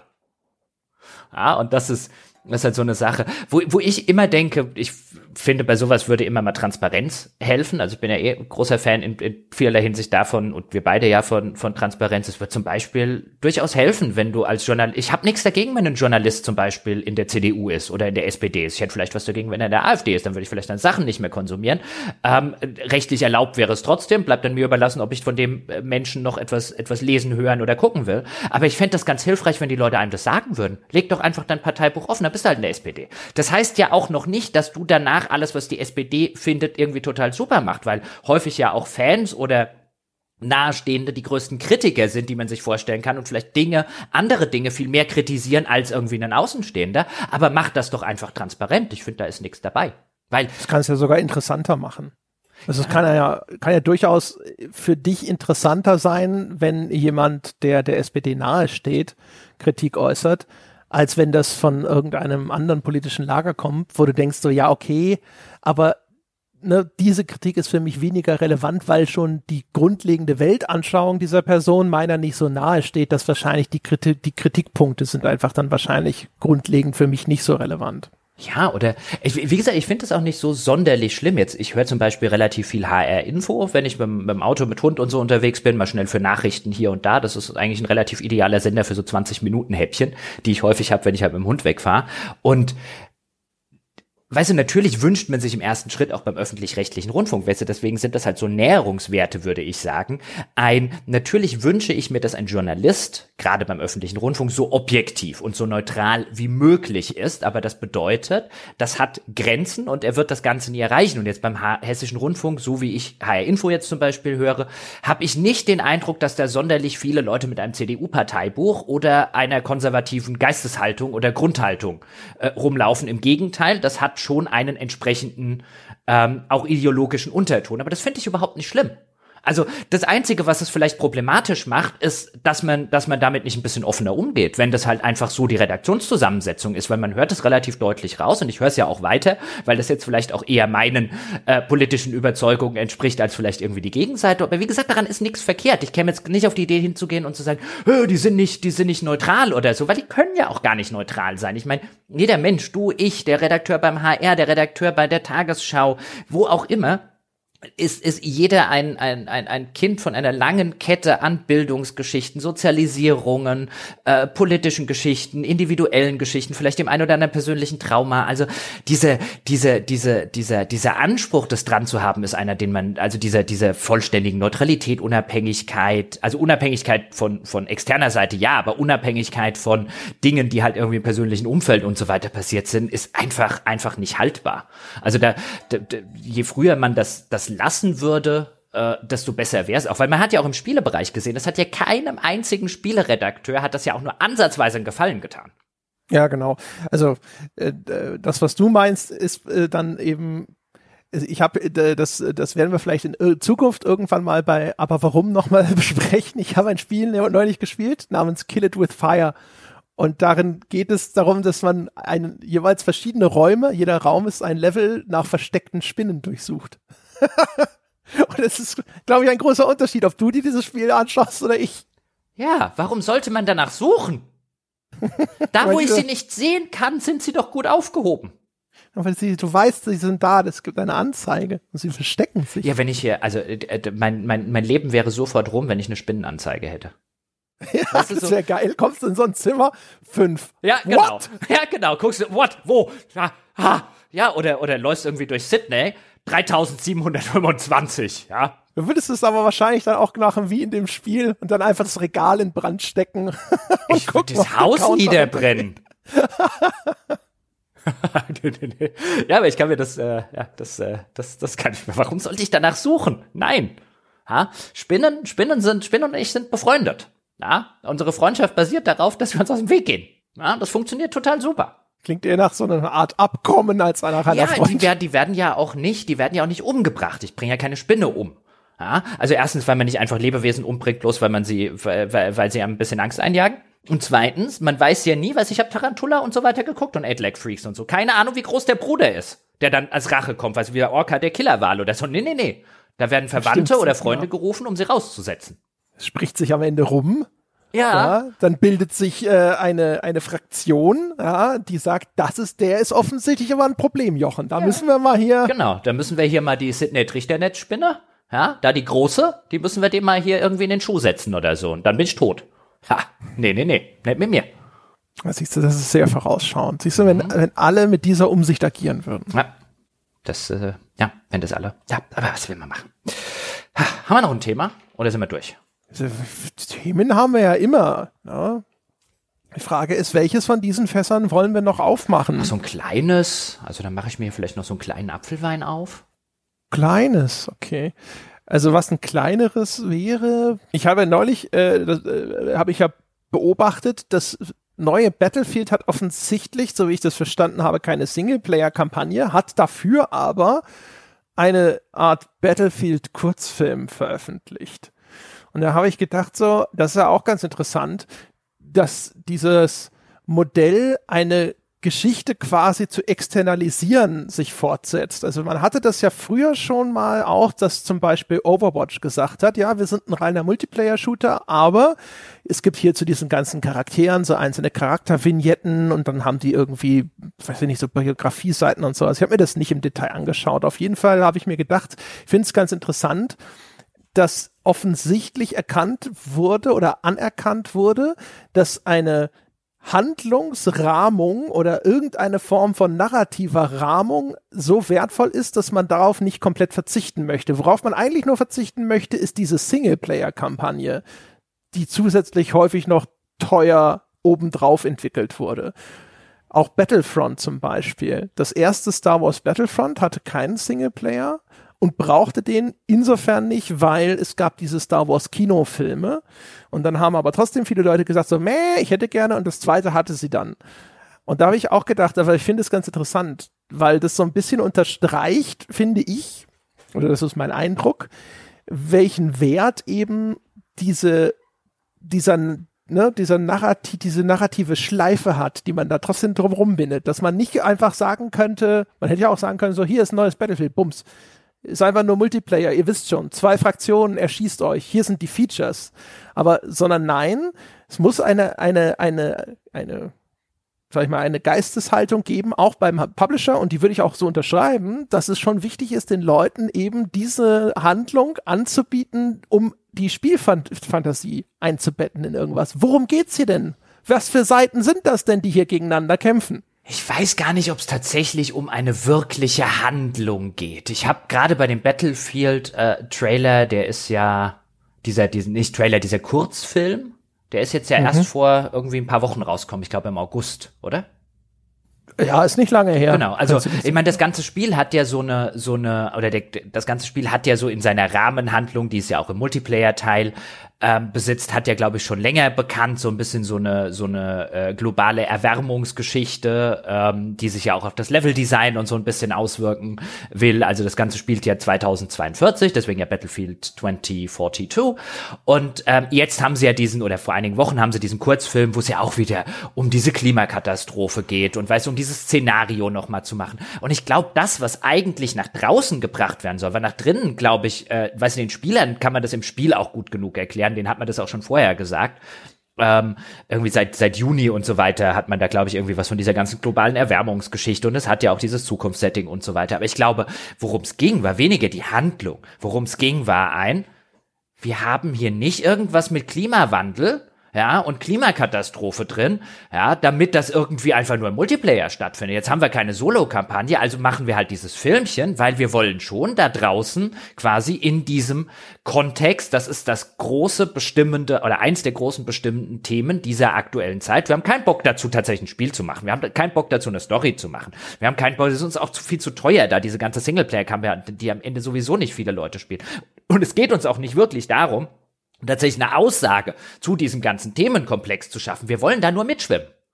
Und dann machen wir jetzt halt einen Kurzfilm, weil der Kurzfilm geht schneller und ist wesentlich billiger als die Solo-Kampagne. Und mit dem kommen wir genauso in die ganzen, äh, auf die ganzen Spiele-Websites und auf die ganzen Nachrichtenseiten, die ja sowieso sich drum reißen, dass sie genau solche Themen auf ihren News-Seiten haben, weil da wird dann bestimmt auch wieder fröhlich drunter diskutiert. Das ist reine Instrumentalisierung des Ganzen. Da, da, ich glaube nicht, dass da in irgendeiner Form eine Rolle spielt. Ein, wir müssen das in eine Handlung einbetten. Ich glaube, die Handlung, das hat man ja auch bei Overwatch gesehen, das kann ja eigentlich Banane sein. Klar, es gibt dann Leute, die, die sehr in dem Lore und so weiter da drin sind. Deswegen hast du eins bei solchen Geschichten. Aber für den kommerziellen Erfolg ist nicht wichtig, dass du das hast. Es ist allerdings heutzutage wird es immer wichtiger, dass du irgendetwas hast, mit dem du dich halt dran krallen kannst, als die, an die Sau, die gerade durchs Dorf getrieben wird. Und je billiger und einfacher das herstellbar ist, weißt du, wenn ich dazu keinen keinen keinen ganzen Singleplayer-Mode mehr brauche, desto besser. Ich meine, die, die weiblichen Charaktere in Battlefield One, die hatten bestimmt eine geile Kosten versus PR-Rechnung. Ja, paar weibliche Charaktermodelle in den Multiplayer reingeklatscht, sofort bis in der ganzen Diversity-Diskussion. Super. Ja, ja, also die, dass das auch in der Vermarktung natürlich eine Rolle spielt, schon klar. Ich glaube, den, also den Teil hatten wir ja schon häufiger. Ich fand, finde interessant den Gedanken, dass, also, und ich glaube aber trotzdem, dass das in der Hinsicht auch durchaus relevant ist, dass man anerkennen muss, dass es halt einfach, weißt du, wenn du einfach nur, du hast Team A und Team B und die schießen aufeinander, weil das ist halt das Spiel. Ich glaube, das ist halt einfach nicht so geil. Wie du, du musst einfach, äh, das ist, muss jetzt, also Handlung ist vielleicht schon wieder zu viel gesagt, ja, aber es muss so eine, diese narrative Rahmung geben, ja. Es irgendeine Art von Szenario angeboten wird, wo man sagt, okay, deswegen kämpfen diese Fraktionen gegeneinander. Die kämpfen auch für was und in einem bestimmten Szenario spielt sich das Ganze ab. Sie haben ja auch wahrscheinlich wieder irgendwelche Levolution, sonst was Dinger drin, dass sie dann halt sagen so, ja, siehst du hier Klimawandel, deswegen fegt hier ein riesiger Sturm über die Karte dass sie dann sowas wie den Klimawandel auswählen, weil das jetzt gerade aktuell wieder so ein Topic ist, wo sie sagen können, so, da hängen wir das Ding mal ein bisschen dran auf. Das ist gerade irgendwie so ein bisschen en vogue, ja. So wie, ähm, ich, wir haben, haben ja neulich gehört, seit neuestem ist ja dieses Klimawandel-Thema auf einmal wieder überall im Gespräch. Das hat man wahrscheinlich dort auch gedacht, ne? Das spielt sicherlich auch eine große Rolle, ganz klar. Ja, und also ich müsste mich da dann näher natürlich auseinandersetzen, wenn das Ding draußen ist, aber ich meine, sowas umschiffst du natürlich auch sehr einfach, weil du erst gar keine Singleplayer-Kampagne mehr hast. Aber das Interessante ist ja, jetzt könnte man ja sogar denken, ja, wenn man äh, Electronic Arts und Co. auf den Leim gehen würde, jetzt könnte man so, sogar denken, oh, das ist ja sogar relativ progressiv, ja, da machen die ja mal das Klimawandelfass auf. So als wäre das in irgendeiner Form irgendetwas produktiv, äh, pro progressives, wenn man halt wirklich einfach nur das absolut bestimmende oder eines der absolut bestimmten Thema der aktuellen Zeit aufgreift. Es ist nichts progressiv Positives daran, dass Battlefield 2042 ähm, einen, einen, ein Szenario mit Klimawandel hat. Ja, progressiv wäre es eher im, im Sinne von irgendwie moderner und origineller wäre es irgendwie sich ein Szenario zu überlegen, in dem das nicht passieren würde. Also, hallo, Sie verorten es immerhin nur 21 Jahre in der Zukunft. Ja, niemand, selbst, selbst, das ist ja das Interessante, wenn du dir die ganze Diskussion anguckst. Da könnte man, wie gesagt, wenn man den auf den Leim geht, könnte man jetzt ja als jemand, der da auch durchaus jetzt wie wir eher unterwegs ist mit der Maßgabe, wir sollten da vielleicht was bisschen dagegen machen und so könnte man ja sagen, ja, und das bringt ja dieses, dieses Themengebiet vielleicht irgendwie äh, den Leuten in Erinnerung, die das irgendwie abtun. Das Problem ist, wenn man sich damit ein bisschen beschäftigt, die Leute tun das nicht ab. Was die Leute abtun, ist der, ist, ist vielfach gerade am, am rechten Spektrum, gerade in den USA im konservativen Spektrum, nicht, dass das passiert. Was die abtun ist, dass das menschengemacht ist und dass der Mensch irgendetwas Größeres unternehmen könne oder solle, um das zu ändern. Und ich würde wetten, Nichts davon findet auch nur ansatzweise in Battlefield statt. Die werden an keiner Stelle hingehen und werden wirklich quasi sozusagen auch nur diesen Fußzeh ins Wasser halten und sagen, der Klimawandel ist man-made. Not going to happen, weil dann fällt's ihnen, fallen ihnen ja die ganzen USA-Konservativen auf den Sack. Die geben sich progressiv und sind in Wirklichkeit ungefähr so progressiv wie ein Furzkissen.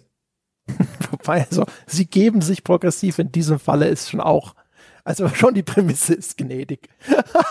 ich kann mir schon, das, ich, ich habe teilweise jetzt auch für den für den Podcast, wir hatten ja so eine so eine Liste von Themen vorher noch mal kurz geguckt und es gibt die die ein oder andere Spiele-Webseite, die sich nicht ganz zu schade und zu blöde ist, um genau das so zu argumentieren.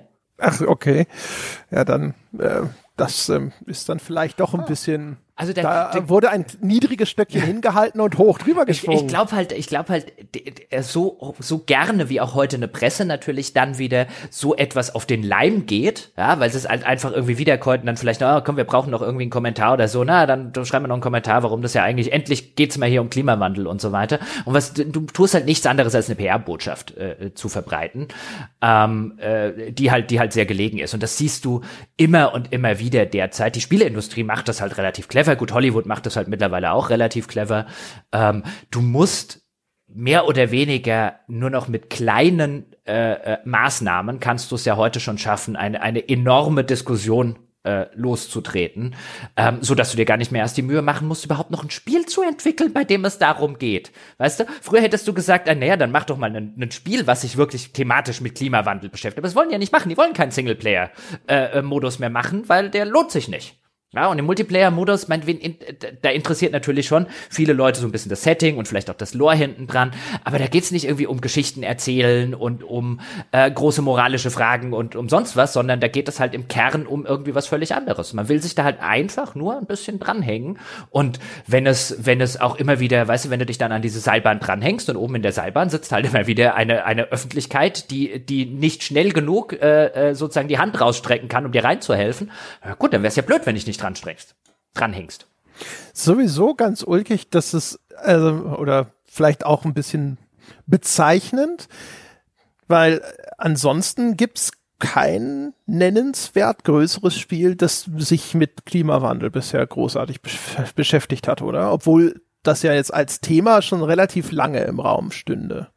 Oder fällt dir irgendwas ein? Es wird bestimmt irgendwelche kleinen Indie-Games oder irgendwas von irgendeiner Uni geben oder sowas, aber ansonsten. größeren Rahmen bislang nicht. Wahrscheinlich auch, weil man sich so ein bisschen gefragt hat, also ich glaube, bei Division hat das mal am Rande so ein bisschen ganz leicht angeklungen, aber ich glaube, man hat sich halt auch gesagt, ein, in welchem Rahmen äh, bilden wir das ab?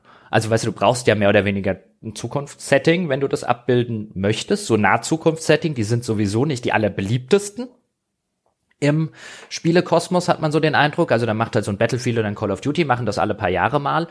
Ähm, und ich glaube halt vor allen Dingen, mittlerweile hast du halt auch genau das, was ich vorhin gesagt hat. Also die, der Klimawandel war, glaube ich, die ganze Zeit ein, ein Reizthema, wo dir sehr viele Leute auf der konservativen Seite, die halt in den USA, insbesondere wenn ich halt Militärshooter mache, durchaus geharnischter Teil meiner Kundschaft ist. Da haben viele gesagt, lass mir dem Klimawandel-Thema in Ruhe. Ich, mittlerweile hat sich auch da die Diskussion ähm, sehr deutlich geändert, dass es nicht mehr ist, ein den gibt's ja gar nicht, ja, also quasi, weißt du, den den Tor, also die, diesen diesen diesen verlorenen Posten hat ja hat ja die Leugner Diskus, äh, äh die Leugner Gemeinde mittlerweile großflächig zumindest, gibt natürlich Ausnahmen großflächig, aber schon aufgegeben, um jetzt den nächsten verlorenen Posten zu machen. Ja, aber der ist ja nicht von uns.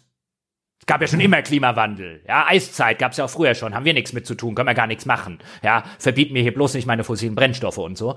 Und ich glaube, mittlerweile kannst du das halt thematisieren, ohne dass dir automatisch das Ganze so sehr auf die Füße fällt, wie die es ja gar nicht wollen, weil du willst es ja nur instrumentalisieren. Du willst ja um Gottes Willen nicht wirklich eine Kontroverse an der Backe haben und ich glaube. Also, aber, aber bei dem Battlefield-Ding, also eigentlich finde ich, also zumindest das Potenzial zur Kontroverse ist da ja drin, weil wenn ich sie richtig verstehe, geht es ja um eine Zukunft, die ist jetzt durch den Klimawandel ist quasi hier, äh, ne, das sind ganze Nationen geschädigt und die Parteien, die da gegeneinander kämpfen, ist eine riesige Gruppierung von durch den Klimawandel staatenlos gewordener, die quasi, ne, also jetzt äh, nach einer neuen Heimat suchen, weil ihr bisheriger Lebensraum durch den Klimawandel zerstört wurde. Also da ist ja schon so ein bisschen auch diese Migrationsproblematik so mit drin und sonst irgendwas. Also keine Ahnung, wie das exakt im Spiel hinterher ausdifferenziert ist. Aber das ist auch was, wo ich mich frage. Ja, aber ist es die eine Partei zu spielen, klingt schon heikel. Ja, aber halt auch auf einer auf einer sehr, würde ich jetzt sagen, äh, letztlich noch harmlosen Sache. Also ich glaube nicht, dass man, dass es halt zum Beispiel sowas darstellt wie, hm, jetzt stehen vielleicht ein paar Millionen Afrikaner und Asiaten vor den europäischen Außengrenzen, weil ihre Landstriche großflächig äh, nicht mehr bewohnbar sind und wollen dort rein und die Europäer wollen sie nicht reinlassen und jetzt stellt ein Spiel irgendwie da, wie sich arme, verzweifelte Menschenmassen zur Wehr setzen gegen ein hochgerüstetes Militärregime. I don't think that will happen. Nee, die sind natürlich bestimmt alle auch fantastisch ausgerüstet. Mhm. Ja, da hat sich auch eine neue Fraktion dieser No-Pads gegründet offensichtlich und sonst irgendwas. Ich habe nur, wie gesagt, also ich kenne jetzt nicht irrsinnig viele Details. Ich habe diesen Story-Trailer gesehen und ich habe mir diese Battlefield-Seite angeschaut. Aber da ging es halt auch drum. Die Umsiedlung von 1,2 Milliarden Menschen ist nicht möglich und dann bleiben die als diese No-Pads-Gruppierung sozusagen übrig. Und ich mir auch gedacht habe, so, okay. Und die soll ich jetzt erschießen? Oder wie? Ja, aber die sind bestimmt, wirst du da kein wirkliches menschliches Leid sehen. Nee, nee, das ist ja, das ist schon klar. Ne? Aber der, der, der, der Konflikt, der mir da skizziert wird oder so, der klingt schon auch tendenziell heikel. Ja, aber ich, ich nehme an, wenn du der, wenn du der, der, der ultrakonservative Fox News Gucker in den USA bist, dann sagst du, diese No-Pads müssen wir umlegen, bevor die zu uns kommen. Ja, also ich glaube, bei Battlefield ist es dann so, es gibt auch einen Konflikt zwischen den USA und Russland. Und ich glaube, die No-Pads müssen sich jetzt nur entscheiden, welcher Seite sie sich anschließen wollen. Uh. So wie wird mir das da beschrieben. Ja, ja, das sieht man ja auch bei den heutigen Migrationsbewegungen, ja, in welcher, in welcher hohen ja, individuellen Entscheidungslage diese Menschen sich befinden. Ja, das ja. ist typisch für Migrationsbewegungen. Was mir übrigens aber deckt, das mit dem Klimawandel, weil du sagst, in Spielen finde ich ganz interessant, weil mir wird wirklich wenig einfallen. Und ich finde auch, was ich interessant finde, ist, ähm, dass mir dann nämlich eingefallen, so im, in dem, in dem drüber nachdenken und jetzt, wo wir nochmal so drauf kommen, ist so ein, ich habe ja vorher schon mal angesprochen, diese ähm, Diskussion, die ich mal mit Dom hatte über das Thema Sklaverei und so weiter in Anno zum Beispiel.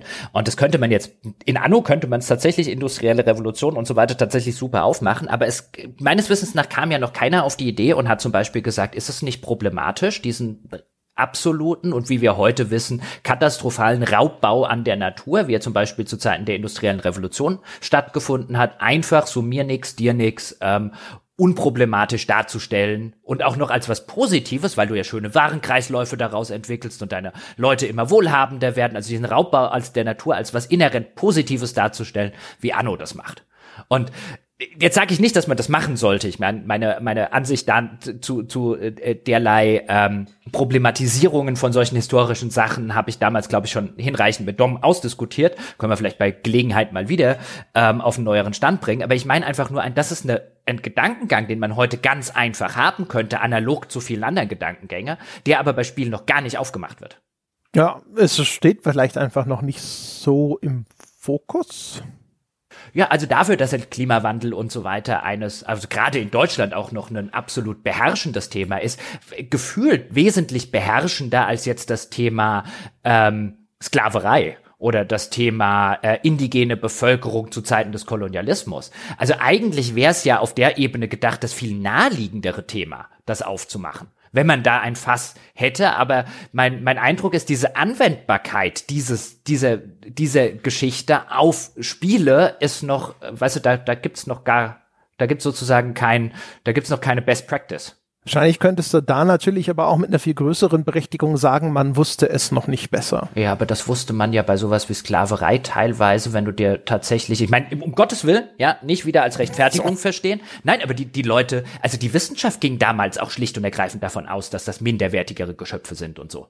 Also ich meine, das ist ja, aber das Leid, das den Menschen angetan wurde, das war ja den Leuten klar. Es gab ja nicht umsonst damals auch schon ganz erheblichen Widerspruch gegen die Sklaverei. Äh, der sich im Laufe der Zeit gebildet hat und der häufig, also was heißt erheblich, ist dann wiederum eine Frage, aus welcher Perspektive man zu welcher Zeit und so weiter drauf guckt. Aber auch da war ja durchaus etwas, also jetzt nicht in hundertprozentigem Ausmaße wie jetzt vielleicht bei so Sachen wie Raubbau an der Natur. Übrigens gab es damals auch schon Leute, die gesagt haben, dass das keine besonders gute Idee ist und relativ früh schon gesagt haben.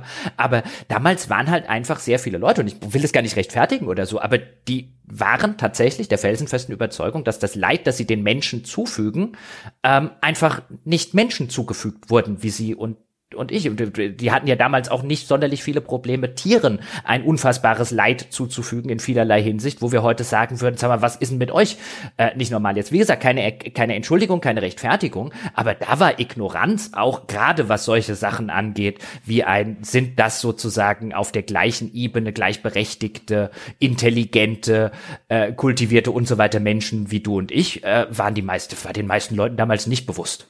Boah, das kommt echt darauf an, auf, um welche Zeitperiode es sich gerade dreht. Also. Wie gesagt, wo, wo, woher denn auch? Das ist ja wirklich auch, auch wissenschaftlich eine relativ moderne Entwicklung, wo du halt, wo die Wissenschaft halt echt lange auch aufholen musste, um de, den Scheiß aus den Köpfen zu kriegen und zu sagen, pass mal auf, es gibt keinerlei wissenschaftlichen Beleg für irgendwelche eurer rassistischen Sinnlosthesen oder so. Aber das ist ja eine relativ moderne Geschichte. Also klar, jetzt nicht unbedingt im, im, im 20. Jahrhundert oder so, aber wenn wir jetzt Industrialisierung so um 1800, ich glaube nicht, dass es da sonderlich viele Leute gegeben hat, denen wirklich klar gewesen ist, dass das, was da kolonialistischer Raubbau betrieben wird, die die tatsächlich als Menschen gesehen hätten. Also als Menschen wie sie und, und andere. Das war ja die Problematik. Ja, sobald du sie entmenschlichst, kannst du ihnen ja diese ganzen schrecklichen Sachen antun. Ja, also ich kann dir jetzt keine Jahreszahlen nennen, aber ich habe da vor gar nicht so langer Zeit schon irgendwas gesehen, da ging es auch um die englischen Kolonialbestrebungen und sonst irgendwas. Also das heißt so, auch um die Zeit und kurz bevor dann in den USA ähm, das Ganze äh, quasi abgeschafft wurde, da war das schon so, dass das deutlich klarer war, sage ich mal. Also da gehen einem diese, diese Art von, also es sollte ja keine Entschuldigung sein, aber auch diese Art von Erklärung von Ignoranz geht einem da schon langsam aus und un, ungeachtet dessen, wie gesagt, also es, es geht ja nicht nur um die Haltung, so dieses, ähm, äh, diese, weiß ich nicht, White Supremacy-Denke damals, sondern also dessen ungeachtet, wie gesagt, was man den Leuten trotzdem angetan hat. Auch da muss, glaube ich, das Unrechtsbewusstsein, das muss schon deutlich früher da gewesen sein. Und es fällt sehr schwer zu glauben, dass irgendjemand damals denken konnte, das ist schon okay. Dafür haben das aber erstaunlich viele Leute gedacht. Also ich habe neulich was äh, äh, längeres zum Thema Belgien im, im Belgisch-Kongo gesehen. Die sind ja sehr, sehr berüchtigt damals gewesen. Und da findet man genau das als, als äh, sehr Da gab es aber in der heimischen Presse Schelte dafür, als das dann ruchbar wurde. Das war ja, wurde ja extra verheimlicht, ja, ja, natürlich, weil man wusste, aber, das kommt nicht gut an zu Hause. Natürlich, ja, es kommt an manchen Stellen nicht an. Natürlich wirst du damals auch Leute gehabt haben, deswegen ist es bestimmt nicht so wie beim Klimawandel. Deswegen habe ich ja schon gesagt, dass gar keiner so wirklich die Sachen bewusst war. Aber das war ja eine sehr, sehr elitäre Öffentlichkeit zur damaligen Zeitpunkt, die überhaupt Presse und so weiter äh, konsumiert hat, nämlich ein sehr, sehr kleines Bildungsbürgertum. Die allermeisten Leute und Arbeiter, die sie dorthin geschafft haben und Co., die hatten auch gar nicht diesen sozusagen, weißt du, die, die humanistische Bildung war damals etwas, was einer kleinen Elite vorbehalten gewesen ist. Und nicht gesellschaftsweit. Genau wie Schulbildung und all solche Geschichten zur damaligen Zeit. Also da reden wir halt über ein Zeitalter, wo ich jetzt um Gottes Willen nicht sage, das ist entschuldbar und rechtfertigbar, das sowieso nicht oder auch nur erklärbar, das wäre bei allen so gewesen. Aber ich glaube, ein geharnischter Teil der damaligen Welt äh, hat schlicht und ergreifend die Leute nicht als äh, gleichwertige und gleichberechtigte Menschen gesehen. Das erklärt auch ziemlich gut, warum sie so mit ihnen umgegangen sind. Ja, also da ging es ja vor allem, also bei dem ganzen äh, Gräueltaten da unter Leopold II., ne? War das der? Mhm. Ja. Also ich meine, da ging es ja vor allem auch um finanzielle Interessen Klar. natürlich, ne? Und wie gesagt, also ich meine mich deutlich zu erinnern, dass das etwas war, was halt ne, damals war auch natürlich jetzt sage ich mal die Vernetzung der Welt noch nicht so. Da konnte er sich ne, konnte er im Kongo irgendwelche unvorstellbaren Gräueltaten begehen und noch hoffen, dass das dass er damit durchkommt, ohne dass das jetzt großartig ruchbar wird.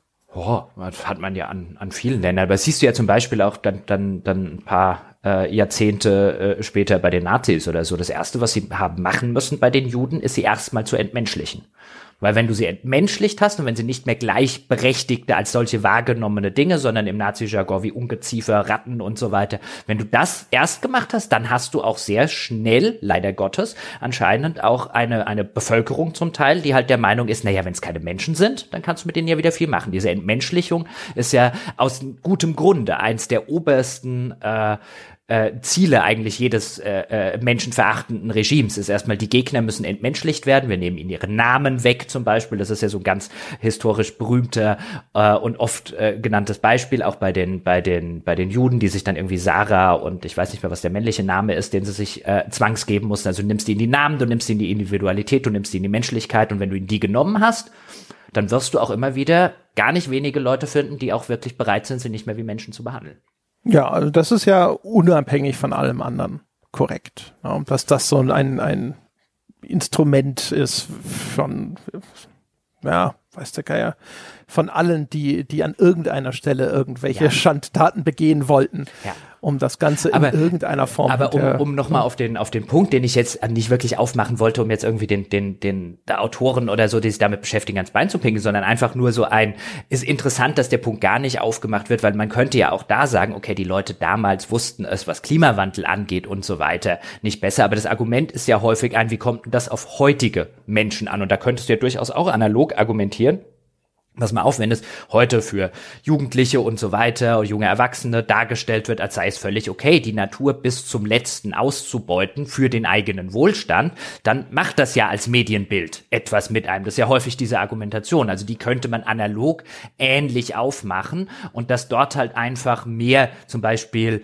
Awareness geschaffen werden musste, dass das, was man damals gemacht hat, sozusagen der erste größere Baustein auf einem Weg war, äh, dass wir jetzt mit Klimawandel und so weiter ausbauen dürfen.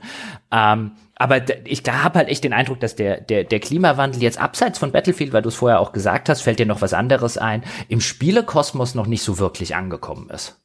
Nee, weil halt der Spielekosmos ja sich sowieso ne, scheut, äh, da großartig, sich in diesem Bereich zu engagieren oder irgendwie, man möchte ja eigentlich, glaube ich, da gar nicht hin.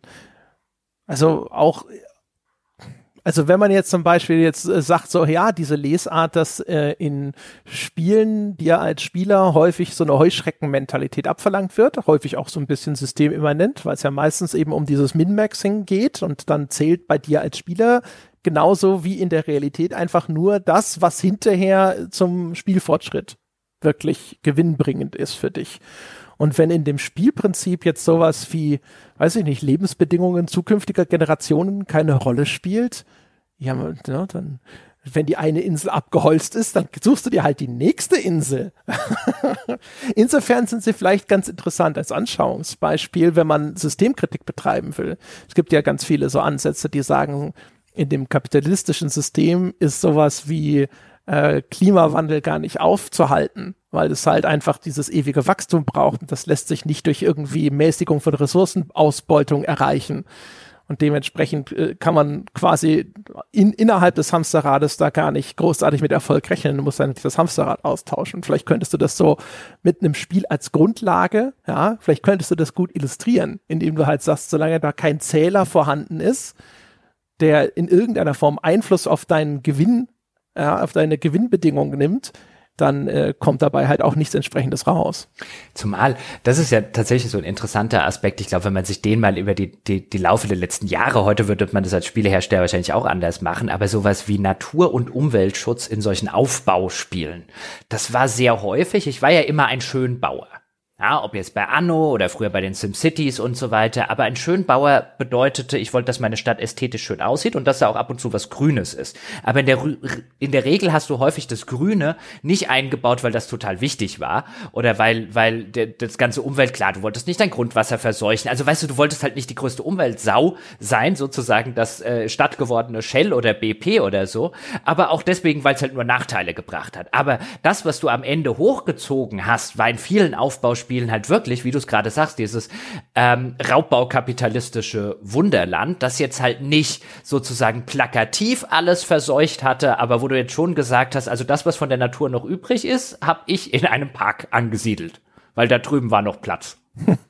Und ich glaube, so dieses, also dieses wirklich so ein, so, so, so, so ein wirkliches Bewusstsein für dieses Zusammenspiel zwischen Natur auf der einen und menschlichem, menschlicher Zivilisation, wie in welcher Form auch immer, irgendwie auf der anderen Seite, war das schon immer ein sehr deutliches, auch im, im spielerischen Kosmos, ich nehme, was ich brauche. Ja, das ist mein Selbstbedienungsladen. Also als historische Betrachtung dieser Aufbaustrategie spiel. Ich glaube, das wäre ganz interessant. Das wäre meine, wäre jetzt einfach so eine These aus der hohlen Hand äh, äh, rausgeschossen. Ich glaube, das könnte man sehr gut belegen. Ja, sehr wahrscheinlich. Also vor allem, wie gesagt, also das muss ja, ich glaube, wenn du, also alle, es ist, macht es macht's natürlich, ist auch sehr komplex, ne? Ist wahrscheinlich auch schwierig, dort eine gute Berücksichtigung zu finden.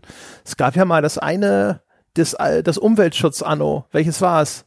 2205 oder so?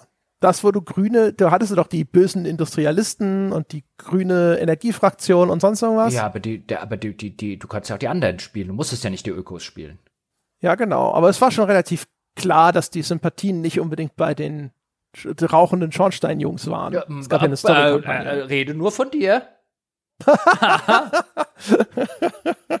Ne, die, die, ja. Ich mochte das, war, ist sowieso mein, mein zweitunliebstes Anno aller Zeiten. Insofern habe ich das nicht so sonderlang sonderlich lang gespielt, aber diese, diese, diese, diese, ich weiß nicht mehr, wie sie hießen, Tycoons oder so, ähm, die waren mir, die waren mir in ihrer, äh, in ihrer, in ihrer Plakativität immer noch lieber als die, als die dämlichen plakativen Ökos. Die fand ich schlimmer. In dem Spiel ja, jetzt, das, nicht in der Realität. Das hatte in seiner Darstellung die Anmutung von einem, weiß ich nicht, von einer Zeichentrickserie produziert von der Bundeszentrale für politische Bildung in den 80ern, so ungefähr.